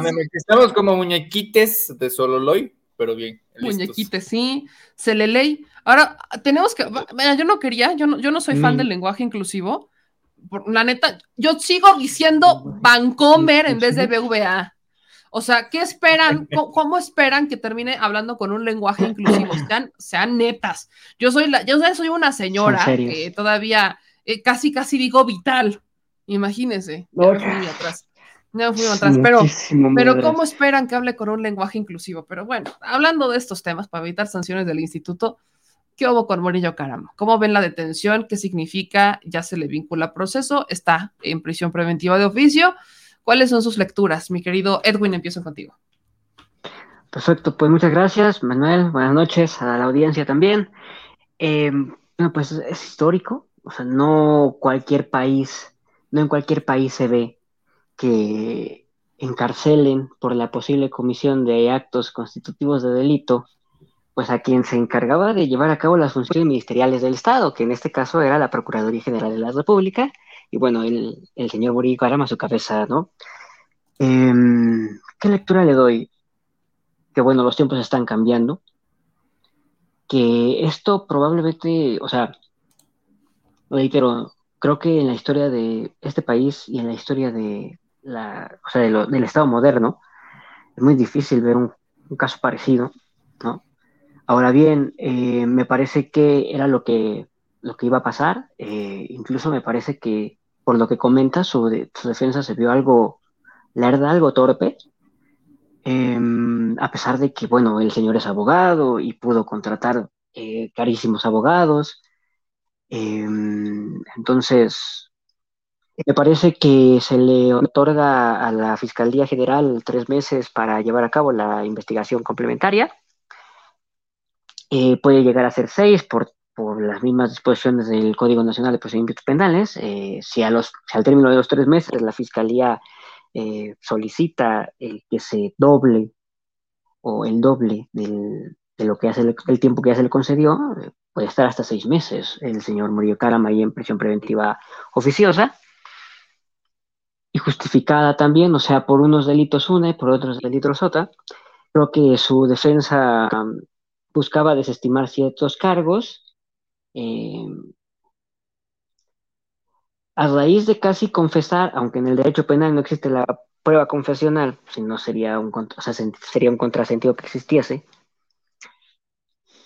que en efecto él tuvo conocimiento de que funcionarios a su cargo llevaron a cabo tortura para obtener eh, información, obtener confesiones a base de tortura. Ese protocolo, protocolo de Estambul se llama. Entonces, y bueno, de Tomás Herón, Tomás Herón está en un lugar al que muchos delincuentes, no solamente de México, sino de muchos países, pues acaba porque saben que es una guarida de, pues de, mucha gente que se dedica a delinquir, ¿no? O sea, uno piensa que, el Estado de Israel pues es como idílico, ¿no? Pero la verdad es que es una cueva de, bandidos, eh, mucho lavado de dinero, eh, tráfico de diamantes, de sangre, tráfico de personas, eh, hay, hay mafia israelí, narcotráfico, venta de armas ilegal.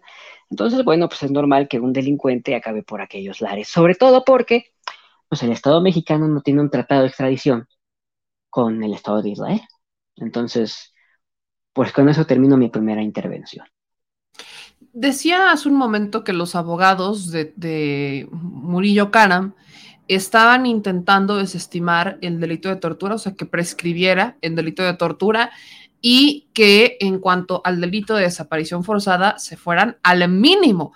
Para mí ya eres una lectura de, pues, pues me voy a ir a pelear porque no te vaya tan mal en la cárcel, lo cual es prácticamente una, una confesión, o así lo tomo yo. ¿Tú cómo lo entiendes, me querido Manuelito? Valentín, por favor. Valentín, este, perdón. Sí.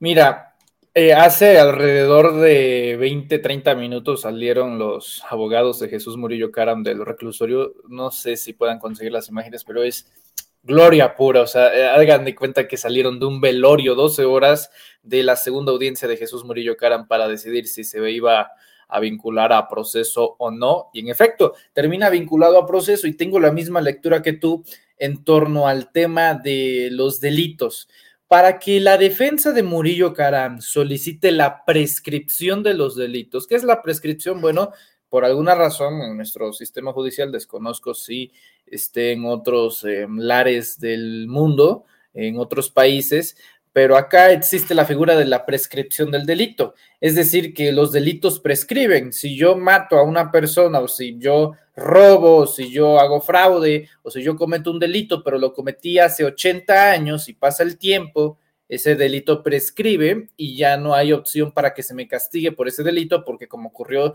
ya hace mucho tiempo, entonces ya nadie lo va a reclamar o ya nadie va a tener consecuencias por ello. Dicho una vez esto, la prescripción se solicita admitiendo que el delito existe. Que la defensa de Jesús Murillo Caram solicite la prescripción del delito de tortura se me hace algo sinceramente demencial porque están admitiendo que en efecto Jesús Murillo Caram estuvo involucrado directa o indirectamente con el delito de tortura. Y solicitar la prescripción, bueno, se me hace una osadía. Justamente eh, dos días más dentro de un mes se cumplirán ya ocho años de eh, Ayotzinapa, que ocurrió desgraciadamente un 26 de septiembre del año 2022, entonces, del año 2014. Entonces, solicitar la prescripción del delito, no sé, no, no, tú sabes que no es este concretamente mi fuerte el derecho, pero es, una irresponsabilidad, no tiene ni siquiera una década de que ocurrieron los acontecimientos iniciales a los cuales podrían llegar a los delitos de tortura para la recolección de testimonios, evidencias, eh, chivos expiatorios, pruebas fabricadas, declaraciones forzadas, en fin, y en el tema de desaparición forzada, bueno, es todavía más alarmante porque se está solicitando la pena mínima, de nuevo. Entonces sí se está admitiendo de que hubo una relación directa o indirecta con los crímenes que se le está imputando a Jesús Murillo Caram. Ahora, no es algo que me alegre, pero el juez que está llevando por lo menos este caso en esta segunda audiencia, se trata de nada más y de nada menos que de Marco Antonio Fuerte Tapia, un personaje que coincidentemente le dio COVID dos horas antes de la audiencia en la cual Anaya, Ricardo Anaya, es candidato del PAN, tenía que presentarse acá este, en México, él estando ya en Estados Unidos, y lo postergaron el 14 de febrero porque le dio COVID al cuate. Es el mismo juez Marco Antonio Fuerte Tapia quien le puso la pena mínima a Javier Duarte de Ochoa, ex gobernador del estado de Veracruz, por el tema de malversación de fondos y saqueo de las arcas del estado de Veracruz. Es justamente contra este personaje que está dirigiendo toda pues esta tertulia jurídica. Así que yo creo que hay cosas positivas, yo creo que hay cosas eh, rescatables, pero eh, de una primera instancia, por más peros y contras que pueda tener el sistema mexicano, creo que es un buen inicio. La vinculación a procesos ya es algo y la defensa de Murillo Carán, perdón, pero este, si el hombre va, fíjate la contradicción, incluso en la estrategia jurídica, yo no sé si estos cuates planearon una estrategia jurídica o algo, pero si van a solicitar la prescripción de los delitos y aparte la reducción a pena mínima de algunos otros, que son tres, entonces, ¿cómo se atreve Jesús Murillo Carán a decir en una audiencia la defensa de su versión histórica? De que sí, algunas cosas se pudieron hacer mejor, pero que aún así está empecinado en defender la verdad histórica. Bueno, es una contradicción desde todos los puntos de vista y creo que al final de cuentas, creo que eso también es un balazo en el pie para la situación de Murillo Cara. Audio, querida. Tu micrófono, meme, se, apagó. Ahí está. Hay algunos videos que no, no estoy segura de poder usar porque son, los sube Manuel Espino y Manuel Espino me tiene bloqueada desde hace una eternidad. Este, quién sabe por qué, ¿verdad? Pero bueno, Manuel Espino, mm. periodista, me tiene bloqueada desde hace un muy buen rato. Y en uno de estos videos, lo que sí, sí quiero mencionar es que, por ejemplo, el abogado de Murillo Karam mencionaba que van a plantear una nueva versión de los hechos cuando están haciendo la presentación, Murillo Karam, y repito lo que dijo, menciona que se pudieron cometer errores, errores, perdón, que se pudieron haber hecho cosas mejor, pero que no se había podido desmantelar la verdad histórica. Entonces, si Murillo Karam dijo eso, ¿cuál es la nueva versión de los hechos? ¿Y por qué la defensa argumenta que va a presentar una nueva versión de los hechos si se supone que la verdad histórica es la verdad histórica e irrefutable, tal y como la defendió Murillo Karam. Edwin. Pues porque entonces la verdad histórica no es verdad histórica. ¿Me escucho bien? ¿Me escucho? Sí. Ah, perdón, es que se desconectaron mis audífonos, entonces ya me quedé sin audífonos. Eh, estoy con el audio, digamos, de las bocinas del celular, disculpen a todos. Em, pues por eso, sencillamente, porque la verdad histórica no es una verdad histórica. Y bueno, van a tratar de plantear una nueva ley, construcción de hechos con base en quién sabe qué información. Será información que incluso pudieron haber sustraído ilegalmente de la entonces Procuraduría mucho antes esto de, mucho antes de tener que abandonar el cargo, antes de la entrada de Gers Manero a la nueva fiscalía, ¿no? Eh, la defensa de Murillo Karam, pienso que no le quedan muchas opciones. O sea, yo lo digo como abogado. Ah, también aparte, eh, varios, o sea, dos de los tres delitos de los que se le acusa al señor Murillo Karam, me parece que son imprescriptibles. El caso de la tortura y el caso de la desaparición forzada no prescriben, ni prescribe el delito, ni la posibilidad de ejercer acción penal por parte del Estado, que son dos cosas, dos, son dos cosas distintas y puede prescribir o la una o la otra. Eh, pero me parece que en este caso no es así. Y me parece que no le quedan muchas opciones en cuanto a su defensa. Ellos dicen que van a plantear la, esta nueva reconstrucción de hechos, yo no sé con base en qué. Mm, reitero, me parece que la figura de Tomás Cerón va a ser una figura problemática a lo largo de todo este juicio. También otra persona que salió en la defensa de este señor, y permítanme el comentario eh, de tuve quien, te quién defiende a quién, y verás pues, de qué picojea, fue también la señora esta mentirosa que le gusta fabricar delitos y le gusta fabricar culpables y pruebas, y en su momento hasta usurpar las funciones de la entonces Procuraduría, la señora Isabel Miranda de Wallace, que para empezar ni se llama así. Me acuerdo que cuando empezaba a sonar el nombre de Tomás Herón, esta señora empezaba a decir, bueno, es que obtener una, una confesión por, por, tortura no hace que la confesión eh, sea falsa. Claro que sí, señora, o sea, por eso existe el protocolo de Estambul. Y porque toda confesión, aparte de que la confesión no es una prueba en el derecho penal, los, lo es, por ejemplo, en el civil. En el penal no existe la confesión. Eh, pero aparte, obtener una prueba de una manera ilegal hace que una prueba se desestime para cualquier caso.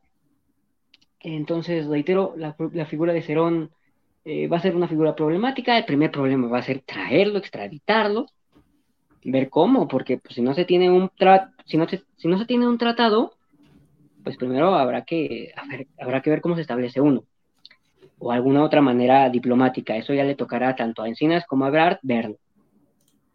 Y me parece que, hablando en el tema de la defensa de Murillo Karam, tampoco es que me interese mucho cómo se va a defender el señor, le va a quedar lo que hizo Javier Duarte, que fue un procedimiento abreviado, en el que básicamente admites tu culpabilidad y puedes obtener hasta un tercio de la, de la, de la pena que te tocaría por, eh, pues, por básicamente cometer los actos constitutivos de delito. Sobre esto, hay algo que también sale sobre el tema y es la detención per se. ¿no? Eh, hay voces que dicen, como por ejemplo la de Alejandro Moreno Cárdenas o cualquier panista, diciendo que se solidarizan con Murillo Karam porque cómo se les ocurre detener al procurador y no al asesino cuando no han entendido que son dos delitos los que estamos buscando, son dos temas completamente distintos.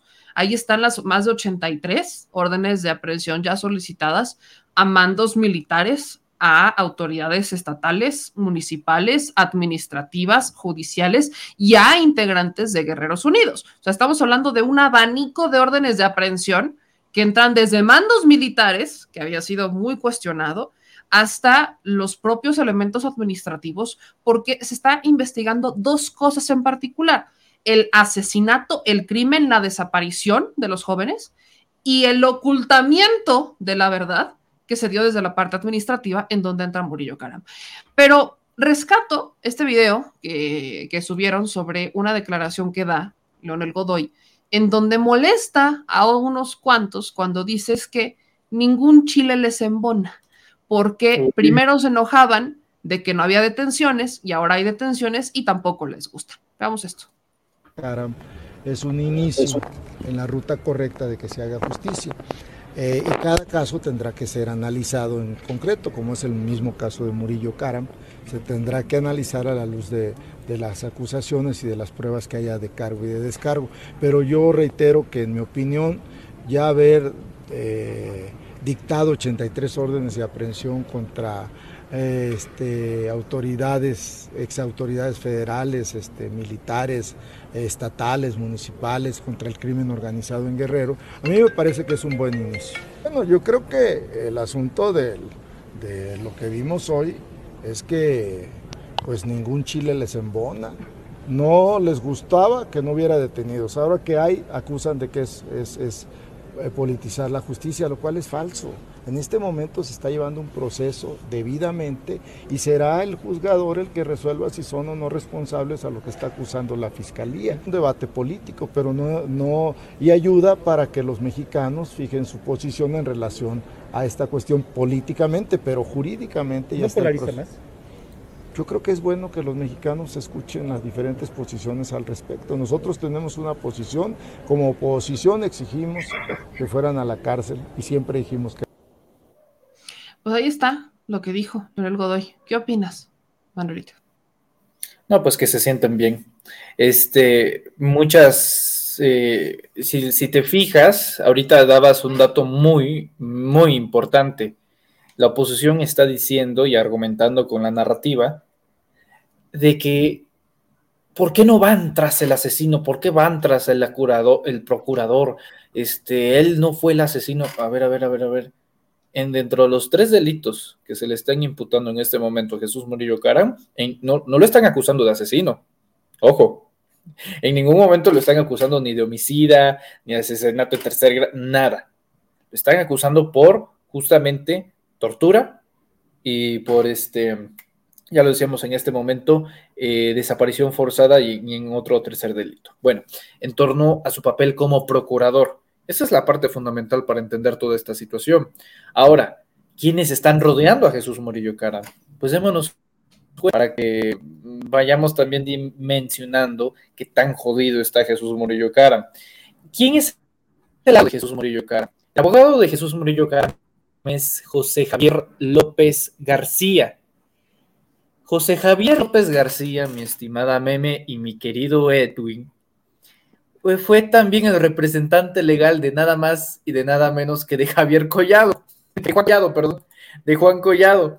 ¿Dónde está Juan Collado actualmente, no? Para que nos demos una idea de qué es el equipo y sobre todo las relaciones por las cuales se va dirigiendo el ex procurador de la Procuraduría General de la República. Es un hecho bastante importante como un precedente. De audiencia estuvo una de las madres de los 43 normalistas desaparecidos y le dijo eh, directa a Jesús Murillo Cara, me lo cito, queremos la verdad y lo más que queremos es saber a dónde están nuestros hijos, a dónde los dejó, expresó justamente la madre de uno de los 43 normalistas de Ayotzinapa. Entonces, aquí nos damos cuenta de algo. Quienes estén solidarizando y cerrando filas en este momento con Jesús Murillo Carán, pues definitivamente han decidido cerrar filas con uno de los personajes más impresentables de la historia del México moderno en términos de justicia de un hombre que está empecinado en defender un, reporte con hecho con las patas, eh, hecho con irregularidades, que está incluso reprobado por organismos y observadores internacionales, eh, pero principalmente por las familias. Y es por eso que me parece importantísimo la forma en la cual le dio apertura al nuevo informe Alejandro Encinas. Nuestra labor como autoridades es darles la verdad por más dolorosa que sea. Es decir, está estableciendo el precedente de que, número uno, no hay esperanza de encontrar a los muchachos con vida. Eso ya lo sabemos. Lo que sí lo dolerá es saber cómo todo el Estado se concatenó a través de todas las estructuras federales, municipales, estatales y federales, por supuesto, en donde el amo y el señor era eh, el PRI, con Enrique Peña Nieto, llegando a esas instancias de impunidad un soldado infiltrado dentro del grupo de, normalistas que asesinaron y el ejército no lo rescató, el ejército no le importó, ni siquiera lo, eh, hay lugar para catalogarlo como desertor, simplemente lo abandonaron. Es prácticamente la muestra lo más cercano que ha sido un Estado fallido. Estado fallido porque falló el ejército, abandonó a un elemento militar. Estado fallido porque el crimen organizado junto a las autoridades locales los entregaron a los estudiantes. Y a nivel federal, porque mm, este, es porque culpan a Enrique Peña Nieto si no dio la orden. Claro, eh, a lo mejor a esas horas Enrique Peña Nieto estaba en los pinos este, dormido, por supuesto, eh, absolutamente solo en su cama, eh, y no se este, enteró, no supo absolutamente nada de lo que podía pasar en ese momento. Pero el hecho de encubrir a los culpables y de que ocho años después no tengamos una respuesta clara de qué fue lo que pasó, ahí también se hace responsable y hay una culpabilidad enorme. Hay una latente posibilidad de que el propio Enrique Peña Nieto llegue a declarar para el caso de Jesús Murillo Cara. Y yo insisto, vamos a esperar, creo que son, insisto, noticias Jesús Murillo Caram no tiene mm, una situación favorable en ninguno de los escenarios. Y también diría yo que es importantísimo nosotros como sociedad recordar que estos actos son justamente los que han traído los peores episodios de nuestro país como justamente el 2 de octubre de 1968, como el halconazo de 1971 y como varios episodios más que el PRI se ha encargado de escribir en la historia de nuestro país como episodios sumamente dolorosos. Ahora este gobierno, esta administración, y hay que decirlo, esta fiscalía intenta resarcir los daños que no ocurrieron durante su temporalidad gubernamental, pero como responsabilidad de Estado asumen y dicen sí, fue un crimen de Estado. Y como crimen de Estado, tienen que pagar los integrantes que conformaron en ese momento al Estado mexicano. Y eso conforme también al jefe de Estado mexicano, que es el presidente de la República, Enrique Peña Nieto. Aquí hay algo que también quiero poner sobre la mesa sobre el caso de Murillo Karam. Como bien les decía, la defensa estaba intentando que el delito de tortura prescribiera. Es increíble que intenten que, el delito de tortura prescriba. Es de verdad increíble. Y aparte Pero, con el argumento que dicen, ¿no? Exacto, ¿no? Es, es, totalmente increíble, pero yo solamente quiero recordarle que si realmente se empezara a hacer justicia sobre Murillo Karam, no solamente pesaría el caso Ayotzinapa, ¿eh? Ahí está el caso que presentamos, de hecho, en la mañanera, el de Jacqueline Castillo, ella fue metida a prisión en tiempos de Murillo Karam. Él era el procurador general de la República cuando estalla este caso de Solid Gold, en donde personajes como Diego Fernández de Ceballos terminaron siendo los asesores de tres personas que terminaron en prisión por un tema relacionado con trata de personas, en donde las tres personas que entran a prisión, ninguna de ellas era la dueña o dueños o socios o involucrados en el negocio, eran empleados. Una era la empleada administrativa, que se encargaba de hacer los pagos a los que trabajaban ahí, y las otras dos eran empleadas de limpieza. El caso de Jacqueline era el primer día que entraba a trabajar ahí, y son los únicos detenidos por el caso de Solid Gold. Y eso se dio en tiempos de Murillo Karam. Fue su procuraduría la que llevó el caso que no se nos olvide porque estamos hablando de un delito federal que era la trata de personas. Entonces, ese es un tema. Si hablamos de delitos, si hablamos de cosas que estaban mal dentro de la Procuraduría, no solamente es el caso Yotzinapa, hay otras cosas que pesan sobre este personaje que, como también lo hemos puesto sobre la mesa, tiene un imperio de corrupción. Llevó varios cargos, tuvo varios cargos partidistas, políticos, administrativos en la función pública y a lo largo de todos estos cargos lo que se hizo es millonario, Murillo Karam, ¿no? Tiene constructoras, es socio de este, empresas, tiene locales, tiene, tiene plazas comerciales. O sea, Murillo Karam está dentro de las farmacéuticas, o sea, tiene N cantidad de negocios en donde prácticamente el señor se sirvió del pueblo. Pero hay algo que Murillo Karam sí cumplió. Y con esta pregunta quisiera cerrar, porque creo que es de las más importantes. Murillo Karam no se escapó. Murillo Karam estaba en su casa en Las Lomas, hmm. no se resistió al arresto, no hubo ningún tipo de, no, me, no, no, no, no, no hubo show. El señor sabía que iban a ir por él. Yo infiero, eso sí es una, es una opinión muy mía, que él sabía que en algún momento iban a llegar por él, porque se la cantaron. O sea, desde el 2019 se la cantaron. En las entrevistas este, que le hacen a Murillo Karam, cuando se crea la Comisión para la Verdad, que se le hicieron tanto en Televisa como en Milenio, como en, en todos lados, eh, le preguntan sobre la Comisión de la Verdad y le preguntan a él, ¿no? Es que pues lo responsabilizan a usted y qué opina al respecto. Y Murillo Karam dijo, pues que está bien que se le investigara, está bien que se revisara el caso. Lo que yo creo que es diferente es que en ese entonces Murillo Karam pensaba que la Comisión de la Verdad iba a partir de, de la investigación que deja él para continuarla. Y lo que hizo la Comisión para la Verdad es hacer una nueva, es echarse para atrás y reconstruir los hechos y empezar de cero y tomando la verdad histórica como la mentira histórica, ¿no? vamos a hacer la antítesis de lo que está pasando acá. Pero no se fuga. Y eso a muchos nos tiene como un... Mm, que hay algo interesante.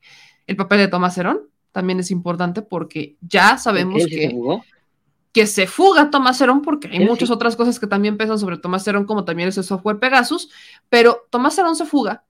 Pero sabemos, por lo que dijo Encinas, que fueron a hablar con Tomás Herón y que le pidieron, le dijeron, bueno, a ver, échate el criterio de, oportunidad.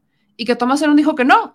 Entonces, si esto crece, si se arma una buena investigación, que ya tendremos que evaluar después el papel de la fiscalía, si se arma una buena carpeta de investigación y demás, estos delitos van a pesar sobre Tomás Herón y sobre Murillo Karam, porque son los dos que están asumiendo la responsabilidad de la investigación. No se apegó, al menos Tomás, no se apegó al criterio de oportunidad y él fue el operador o sea, él fue el que, el que habría realizado las torturas está sobre el mando de Tomás Herón. Está Tomás Herón. Entonces, al respecto de esto, yo quiero preguntarles a los dos, ¿Cuál es su lectura? ¿Hay, hay un plan atrás? ¿Hay gato encerrado? Eh, van, quizás Murillo Karam si se apega al criterio de oportunidad, ya tiene 74 años, ya es una persona grande, o sea, que pudiera incluso intentar salir por el tema de salud y ya estoy grande, la, la, la. Prisión domiciliaria, nada más por su edad. Entonces, digo, y, recordemos, y, justo lo que estás diciendo, antes de que justamente lo digas tú, yo solamente quiero ponerles el tema de Echeverría sobre la mesa, ¿eh? Un señor al que también en algún momento eh, investigaron por un delito grave, que terminó en prisión domiciliaria por la edad y que después echaron para atrás la sentencia de forma mágica. Estamos hablando de que la justicia ha sido impartida de esa manera. Así que, preguntas para los dos. ¿Hay un plan? ¿Creen que hay un plan de Murillo Karam? Porque no, no presentó resistencia. Y dos, ¿cuál es el papel de la justicia, de la fiscalía, cuando tenemos antecedentes como el de Echeverría. Edwin. Pues puede haberlo, o sea, como te lo menciono, eh, Murillo Karam, por su edad, podría optar por, por simplemente prisión domiciliaria.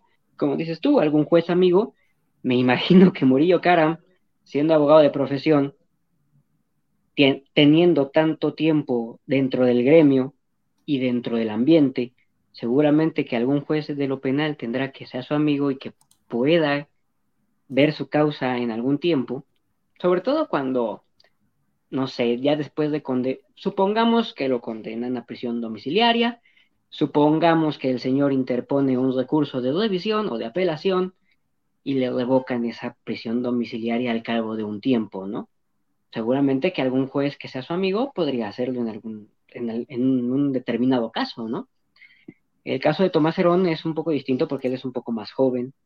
de él hay videos eh, torturando él mismo, o sea, no ordenándole a alguien más que lo haga, sino él llevando a cabo torturas para obtener información, testimonios, confesiones. Bueno, no hay confesión. Eh, entonces, sí, por supuesto que puede haber esa, esa posibilidad de que algún juez amigo eh, pues le revoca una posible prisión domiciliaria en algún tiempo.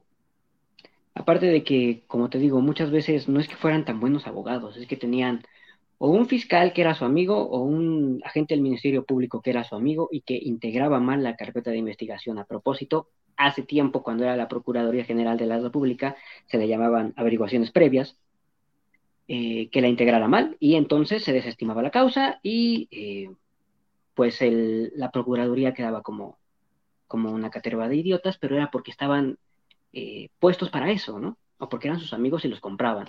O te encontrabas a un juez amigo que simplemente desestimaba también las, las pruebas, por muy buenas que, fueran, que le presentara el Ministerio Público, ¿no? Entonces puede, puede haber de todo. Manuel. Sí me llama la atención la forma en la cual fue detenido Jesús Morillo Caram, en efecto no, no pone resistencia y tampoco iban muy bien preparados los que lo iban a detener, no tenían a la mano los derechos para leerlos, entonces si no les lees los derechos sí es un problema que se puede convertir en una crisis. Este, y hay que recordar que todos los fiscales, todos los procuradores al paso de su tiempo, pues van, van llevando y, haciendo llegar y dejando también parte de sus estructuras, de sus equipos, de sus gentes, de su gente de confianza, de sus operadores, pues eh, a lo mejor y el nerviosismo de la gente. En una de esas está este, hasta eh, deteniendo a su ex jefe. Es, es, una de esas situaciones que se dan en las fiscalías, en las procuradurías, en cuanto a la situación de que tenga un plan. Pues si sabía que lo iban a detener, entonces sí, debe de tener un plan.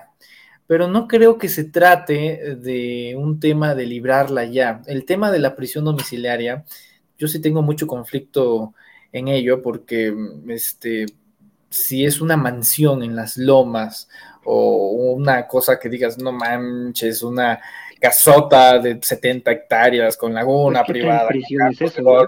Eso, eso no es una prisión, eso no es una prisión, perdón. Eso este, no es este, ninguna clase de castigo. O sea, ver todo el catálogo de Netflix no este, a las 12 del día mientras te llevan el café, perdón, eso no es ninguna clase de prisión y menos con el poder adquisitivo que todos estos personajes tienen. El tema de la salud me parece un tema, eh, me molesta que se argumente, ¿no? Eh, por ejemplo, Rosario Robles argumentó que su tema de salud, que ya estaba delicada, que le estaba a punto de dar prácticamente una neumonía, un día después de que salió de la Fiscalía General de la República, maquillada y corriendo para, para, yo qué sé, para posar para los medios de comunicación. Nunca vi tanta vitalidad en una persona que eh, durante tres años prácticamente pues ya estaba desahuciada. No, o sea, una cosa que dices, no manches, o sea, llamen al Comité Olímpico Mexicano porque tenemos en potencia a una gran atleta. Bueno, ahora es el tema de moda. Tengo mal mi salud, por favor, me voy a morir, auxilio. Y luego, pues andan este, todo maravillados, andan muy bien, ¿no? Es una cosa bastante interesante. Y ahora, sobre el tema de la edad, pues es lo más seguro que si pase. Digo, se la dieron al Bester Gordillo. ¿Y ahora dónde está el Bester Gordillo? ¿no? Por ejemplo, son los bemoles de nuestra, eh, de nuestra sociedad, pero también creo muy importante, si es que existe un plan, de bote pronto no lo entiendo. De bote pronto no lo entiendo porque no veo coordinación entre los abogados y entre lo que está diciendo Jesús Murillo Cara, para empezar.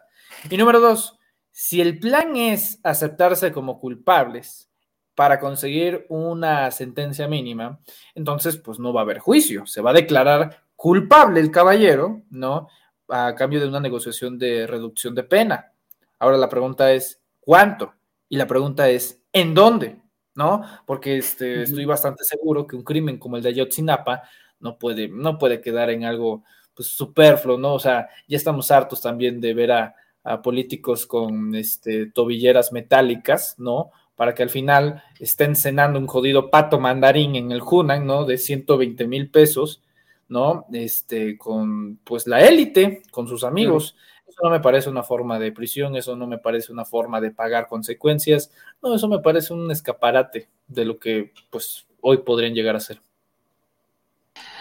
Ahí lo tienen. Yo les agradezco mucho a ambos que estuvieran de, ayudándonos con este análisis que creo que es bastante completo, bastante completo desde los hechos, qué pasó, qué dicen, cuáles son los argumentos de cada lado y sobre todo, vaya, yo, yo sigo sorprendida con aquellos que defienden a Murillo Cara.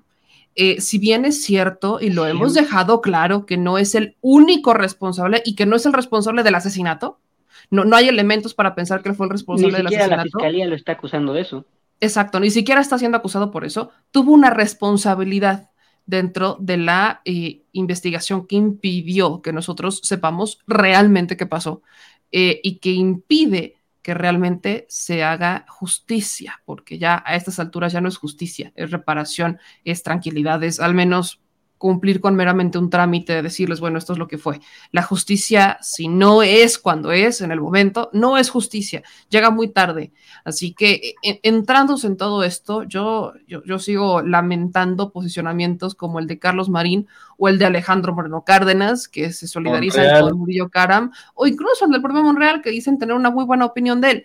Creo que si algo nos ha quedado claro es que no porque tengas todos los títulos, seas un gran jurista, un gran abogado, ya estudiando en Harvard o en donde sea, o hayas tenido todos los cargos habidos y por haber, quiere decir que eres bueno para desempeñar un cargo o quiere decir que eres incapaz de cometer algún tipo de delito o omisión. Así que reflexionenlo, reflexionenlo en casa. Pero, ¿con qué quieren cerrar? Y ayúdenme dando sus redes sociales. Por favor, mi querido Edwin. Sí, con, como menciona Manuel, y es algo muy interesante, si la defensa de Murillo Karam opta por una declaración de culpabilidad para obtener un procedimiento abreviado, como se le dice según el Código Nacional de Procedimientos Penales, entonces nos perderíamos la declaración de muchísima gente eh, que podría la Fiscalía llamar a declarar como parte de su, de su caso contra Murillo Karam, lo cual sería como pues, muy interesante escuchar, ¿no? Eh, saber quienes pudieron haber participado, aparte de Morillo Caram y de Tomás Herón, eh, quién les dio las órdenes, a quién están encubriendo con su actuar, con sus testimonios, a la hora de igual y, no sé, o sea, estar encubriendo a alguien, ¿no? Pero pues no lo sé, tendremos que ver cómo se va desarrollando este, este, este juicio, ya es un juicio. Em, recuerden que hay tres meses para la investigación complementaria, que pueden ser seis. Eso no quiere decir que no se le puedan girar órdenes de aprehensión por la posible comisión de actos constitutivos de otros delitos aparte de los que ya se le está acusando y que se abra otro proceso aparte. Em, y con eso se daría, ¿no? Ok, mi querido Manuelito, ¿tú con qué cerrarías?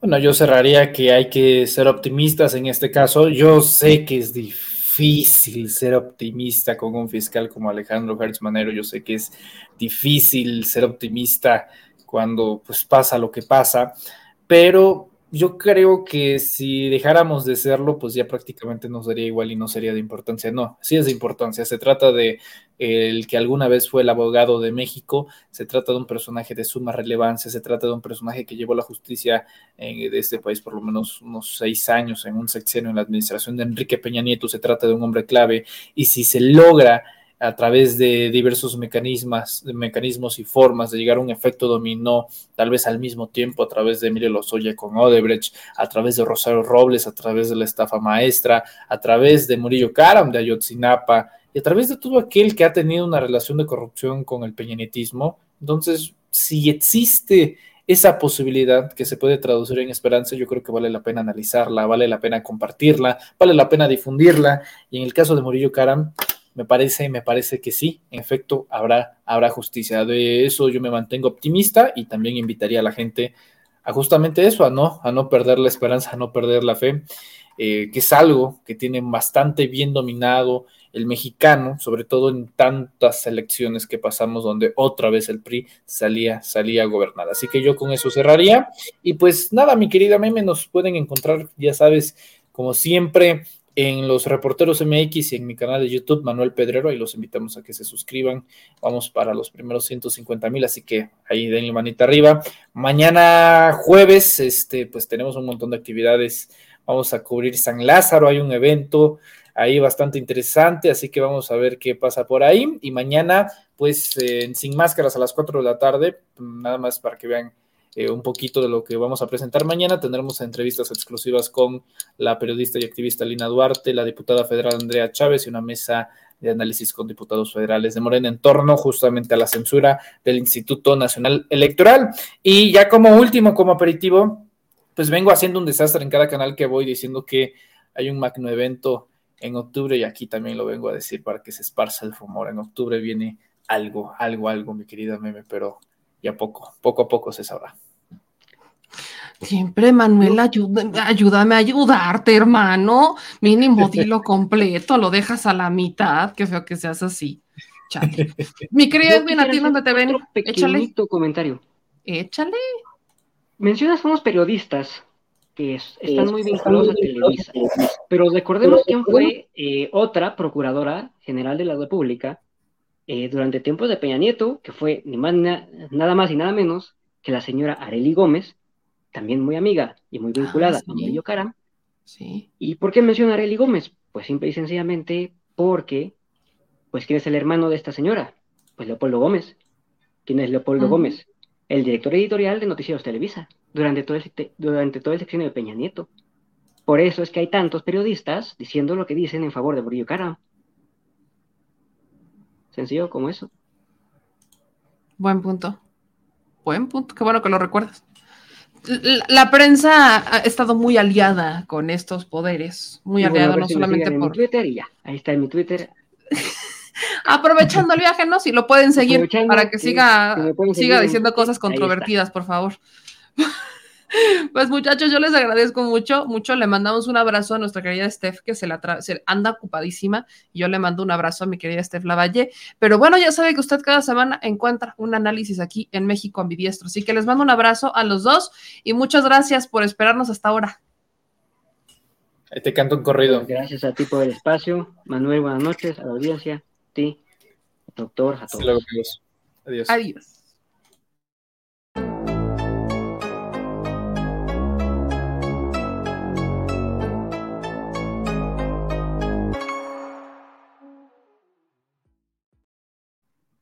Pues mi gente linda, divina, bella y preciosa, oiga, veo que andamos bajos con los likes. ¿Qué, qué, por qué? Juay, por, como por, ¿por Pues échenme, ayúdenme la manita con las manitas arriba. Oigan, manitas arriba, dejen sus likes, compartan, suscríbanse.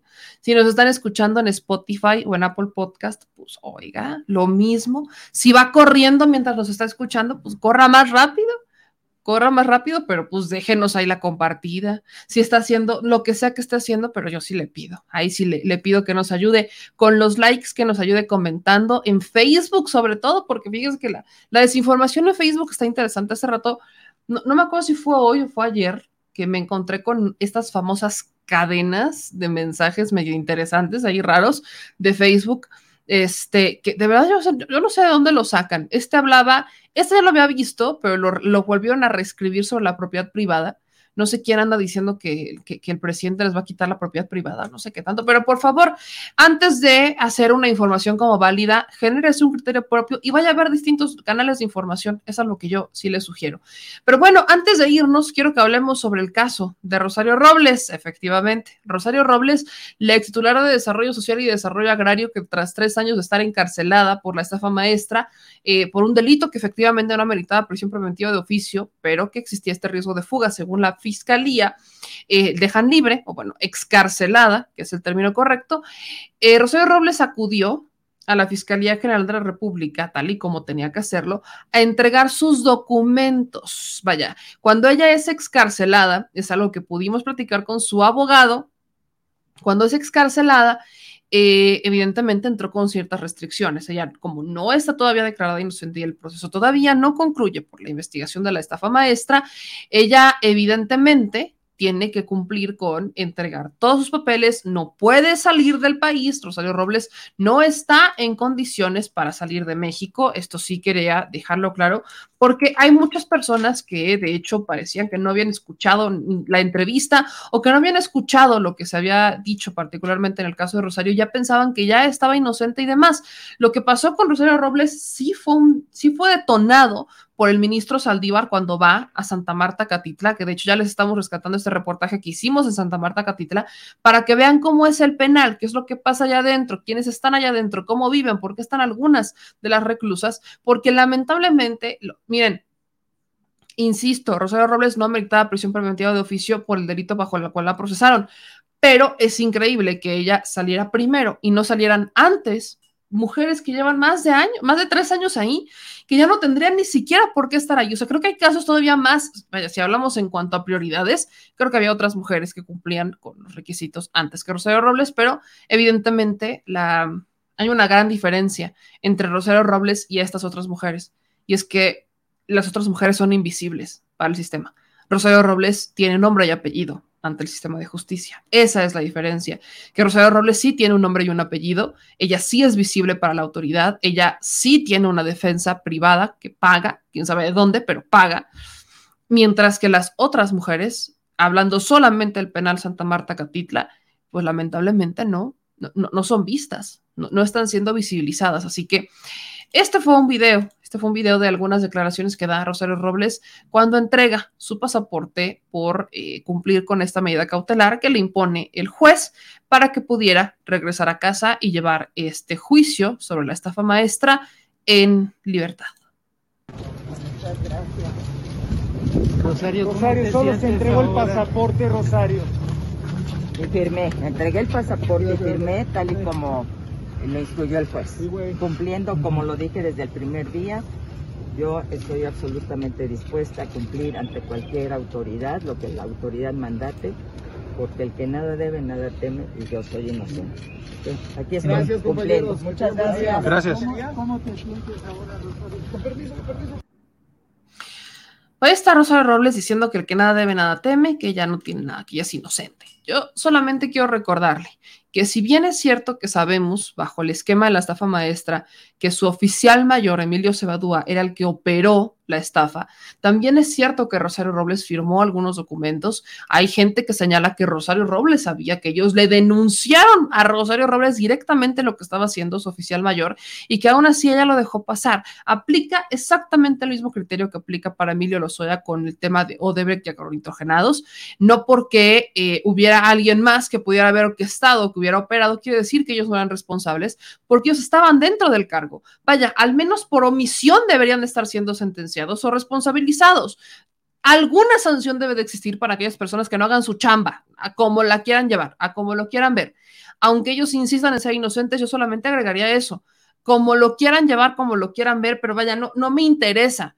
No, no, no estamos diciendo que ellos sean los responsables de haberse llevado la lana, no tenemos los elementos y para eso está la fiscalía, pero ellos tenían una responsabilidad, un poder, ellos eran los que mandaban en esa dependencia y que te digan, es que yo no supe, yo no sabía, yo no, y a mí nunca me dijeron.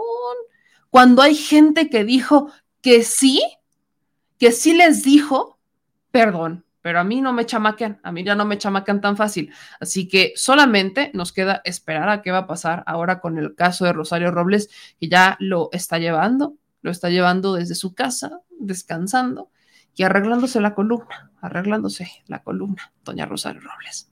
Y bueno, Vámonos con los comentarios. Dice Blanco Payán, Chayito, queremos que nos devuelvas todos los millones que te robaste del erario, dinero del pueblo. Gabriela Guzmán, me felicidades por los dos jóvenes colaboradores, es un lujo escuchar sus comentarios. Ogundo, existen muchísimas mujeres de edad muy avanzada, además muy enfermas, ¿y qué se hace por ellas, bebé, por favor? Exactamente eso me refiero. En el Perú de Santa Marta, Catitla, hay mujeres que si hablamos de padecimientos, tienen todos, ¿eh? Diabetes, hipertensión, incluso le pudiera decir que hay mujeres allá adentro que tienen cáncer terminal y que tienen ya una edad muy avanzada en donde sus delitos perfectamente pudieran llevarlos desde afuera. Pero ¿qué es lo que no tienen? Abogados o tienen defensorías públicas que están saturadas y que no pueden llevar todos los casos y que no las han podido sacar. Ese es el problema. Ahí es en donde está la dinámica, eso es de lo que nos quejamos en el caso de Rosario Robles. Eh, dice Ral, por obligación, un jefe de dependencia debe firmar de recibido o de entregado. Dice eh, Nita, y vamos a acabar con las nefastas senadoras. Un abrazo, mi querida Nita. Reina, se le cayeron los años encima, pero con una salida a Miami se le quita. A ver si no nos sale como esta del Vester Gordillo. ¿Se acuerdan cuando salió? De su supuesta, de su supuesto arraigo domiciliario, que estaba, no era tan domiciliario, era arraigo hospitalario, en el caso de Bester Gordillo. Bueno, la señora se hizo todas las cirugías estéticas posibles. Yo no sabía que un agravante, ¿no? Que una, que, podías poner como condición que no te sentías a gusto con tu físico para operarte y mantenerte dentro de los hospitales mientras llevas un proceso por desvío de recursos. No sabía, oiga, no más Vean, yo no, sabía qué pasaba, pero bueno. Dice Trixie, con esta cachosa dice que es inocente. Este Maribel dice, Rosario Robles se lleva mucho simbolito de dinero. Felina, Chayo, no es día de los inocentes, oiga, por favor. Mariana dice, Diosa Poblana, la justicia no existe para criminales de cuello blanco, para los que tienen dinero, para taparle los ojos a los jueces y a los fiscales. Eh, dicen acá en otros comentarios, y me da mucho gusto, por cierto, ver a Led de regreso. Espero que ya esté mucho mejor nuestra querida Led. Aquí dicen Patti Granados, Rosario Robles es política y es pública interesante para muchos periódicos chayoteros. Em, acá dice Piloto, comenta sobre las corcholatas del pan. ¿Qué les digo de las corcholatas del pan? De verdad, no, no, tengo mucho que decir sobre los, los, corcholatas del pan, porque no tienen nada realmente que agregar, ¿no? Por ahí estaba viendo el tema de Santiago Krill, ¿no? Que eh, según algunos medios de comunicación, y la neta es que no lo dudaría, Santiago Krill quiere usar de trampolín la mesa directiva de San Lázaro rumbo al 2024, ¿no? Todo, todo parece indicar esto. El Partido Acción Nacional eh, tuvo este evento, ¿no? En donde fue su plenaria, la plenaria de los diputados, y sacaron una serie de tweets, ¿no? Uno de ellos decía que nunca nadie podrá callar a Acción Nacional, no nos van a intimidar ni nos van a detener de nuestro compromiso de frenar la destrucción del país y defender la democracia. me da mucha risa cuando el PAN dice eso, porque si tenemos principales imágenes de algunos elementos represores, lo primero que pienso es en el PAN antes que en el PRI, fíjese. Ya ni porque el PRI tuvo figuras como Echeverría o Díaz Ordaz. En el primero en que pienso es en el PAN, evidentemente porque ya es más de mi época, es más contemporáneo. Tenemos el caso de Cabeza de Vaca, tenemos el caso de los Yunes en Veracruz, tenemos el caso de un, este, ¿cómo se llama? Javier, este digo, de Javier Lozano, tenemos el caso de Genaro García Luna, tenemos el caso de Felipe Calderón. O sea, yo escucho panistas y entiendo represión de forma, vaya, ¡pop! Así es lo primero que pienso. Entonces, cuando hablan de libertad de expresión y que no los van a callar, deberían de escuchar a Joaquín López Dóriga, deberían de escuchar a Joaquinito, que el día de, este, no hace, ah, pues fue cuando presentaron este libro, en donde también estuvo, este, mm, este, Ricardo Monreal, pues les dice Joaquín López Dóriga en su, en, en, su cara, ahora sí que se los dijo en su cara suya de ellos, que iban a perder por su culpa, o sea, que sí iban a, que no, que no tenían candidato que pudiera llegar por su culpa. Y dos, les dice que este país es un país en donde sí hay libertad de expresión, así que tómenla, barbones. Pero fue justamente ahí, fue justamente ahí donde este, se presenta que el PAN pudiera realmente ya este, presentar, o más bien a Santiago Krill como este, pues, presidente de la mesa directiva de la Cámara de Diputados, porque buscan que sea presidente en 2024. Imagínense a Santiago Krill como presidente de la República. O sea, pasamos de que el PAN considere como presidenciables a Ricardo Anaya, a Lili Telles, a Margarita Zavala, ahora Santiago Krill. La neta es que si somos honestos, la única corcholata que pudiera intentar funcionarles es la del el gobernador de Yucatán.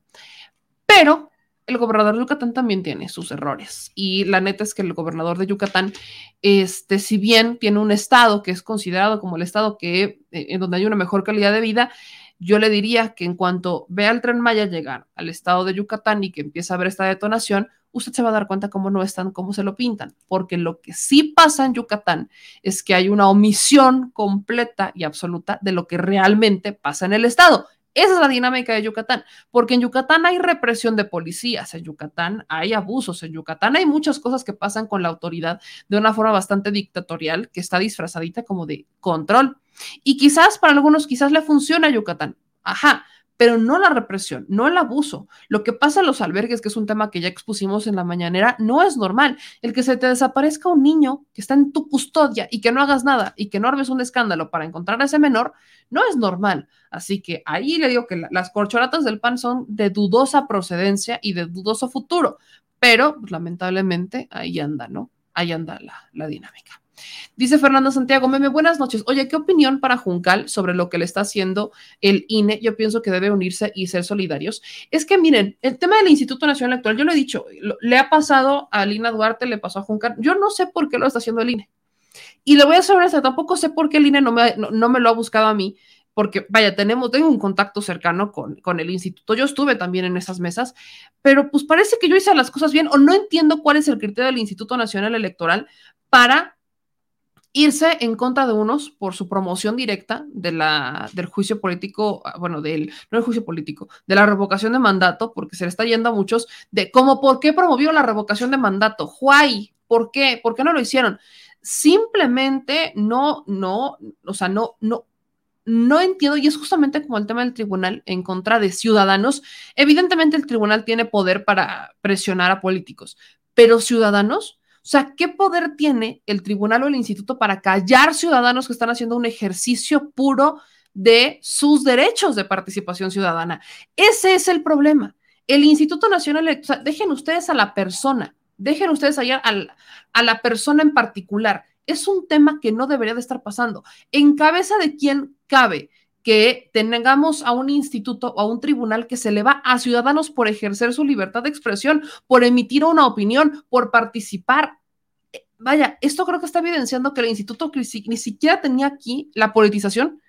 El INE debe ser promotor de la democracia de este país y el INE no ha sido promotor de la democracia de este país. El INE nos ha demostrado que no está para promover la democracia cuando debería de ser una responsabilidad del instituto.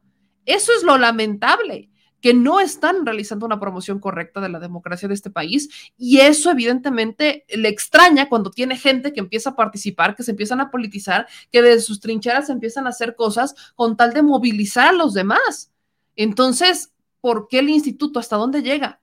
Y si me preguntan mi, mi opinión muy personal, los únicos que podemos ponerle un freno somos los ciudadanos.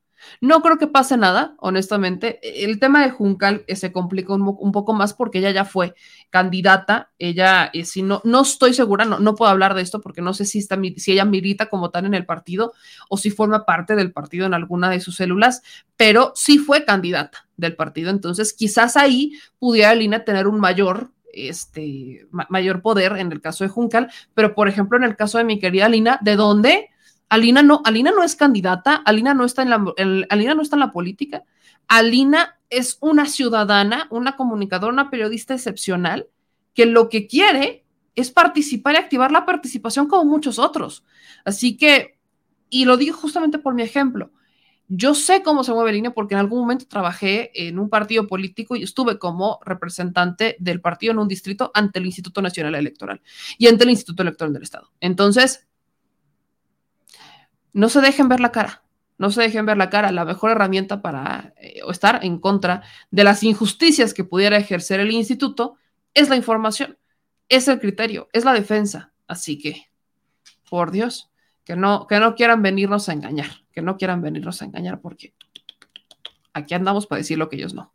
Santi Rubens nos mandó cinco dólares y estaba haciendo preguntas justamente a la senadora Antares Vázquez relacionada al por qué no hacen nada en contra del instituto. Ya lo respondió la senadora en la primera entrevista que tuvimos al inicio del programa diciendo que ella sí lo haría. O sea, prácticamente dijo la senadora, no, pues si yo sí lo haría, yo, si, vaya, si en mí estuviera sacar a Lorenzo Córdoba, yo lo hago, pero es senadora veía muchos comentarios que decían que es diputada, no, ella es senadora, son atribuciones distintas. Los senadores y los diputados no pueden hacer lo mismo. Si legislan, digamos, es lo que tienen en común, pero hay ramas. Hay, unos que hacen unos, otros que hacen otros, y en los diputados recae la obligación del instituto.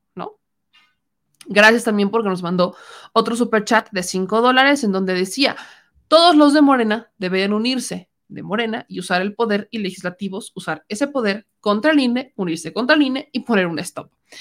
Este Ramón Telles, también muchísimas gracias, que nos mandó 20 dólares de super chat. Este, dice Guillermo Cano, qué raro que una feminista no use el lenguaje inclusivo, meme. Porque no, no porque sea eh, feminista quiere decir que soy feminista como todas. Eh, sí, sí soy feminista bajo el concepto de defender a la mujer, pero no es un tema que solamente... Yo soy, es más, yo soy de las feministas que cree que el movimiento no debe estar eh, este, encabezado solamente por mujeres. Así como el machismo no es algo que es exclusivo de los hombres, yo no creo que el feminismo deba ser una lucha exclusiva de las mujeres. Y eso es algo con lo que la mayoría de las feministas no está de acuerdo. Por ejemplo, yo creo que tenemos que pensar más allá del género yo creo que tenemos que pensar mucho más allá de esto y pensar en los talentos, en la persona, por adentro, no en, en, si soy mujer o soy hombre o si soy este, vaya, yo soy de ese tipo de feministas y que sí, yo soy, yo soy de las feministas señorísimas que no ha, no, no, he, no ni siquiera transitado con el tema de Vancomer. Yo le sigo diciendo Vancomer, ya es BBVA. Por Dios, imagínense a dónde vamos a llegar. Inverlat, todavía una vez creo que dije Inverlat. O sea, yo, yo soy, soy de esas señoras, ya, vaya. Ya soy de las señoras que dice pásame el S de la DESA. ¿Cómo esperan? La neta, a mí sí me cuesta trabajo con el lenguaje inclusivo. Me, cuesta trabajo el lenguaje inclusivo, punto. Eh, dicen aquí en otros comentarios, Maribel Arik, sobre Murillo Karam. Es obvio que el entregarse voluntariamente es porque está pretendiendo algo. Hay un plan, indudablemente. Bueno, por la edad, que se le asegure que iba los próximos años. Tiene pros y contras, terrible. ¿Cómo pueden dormir con tanta pena los padres de estos jóvenes y quienes lo apoyan? Muy ofensivo para todos.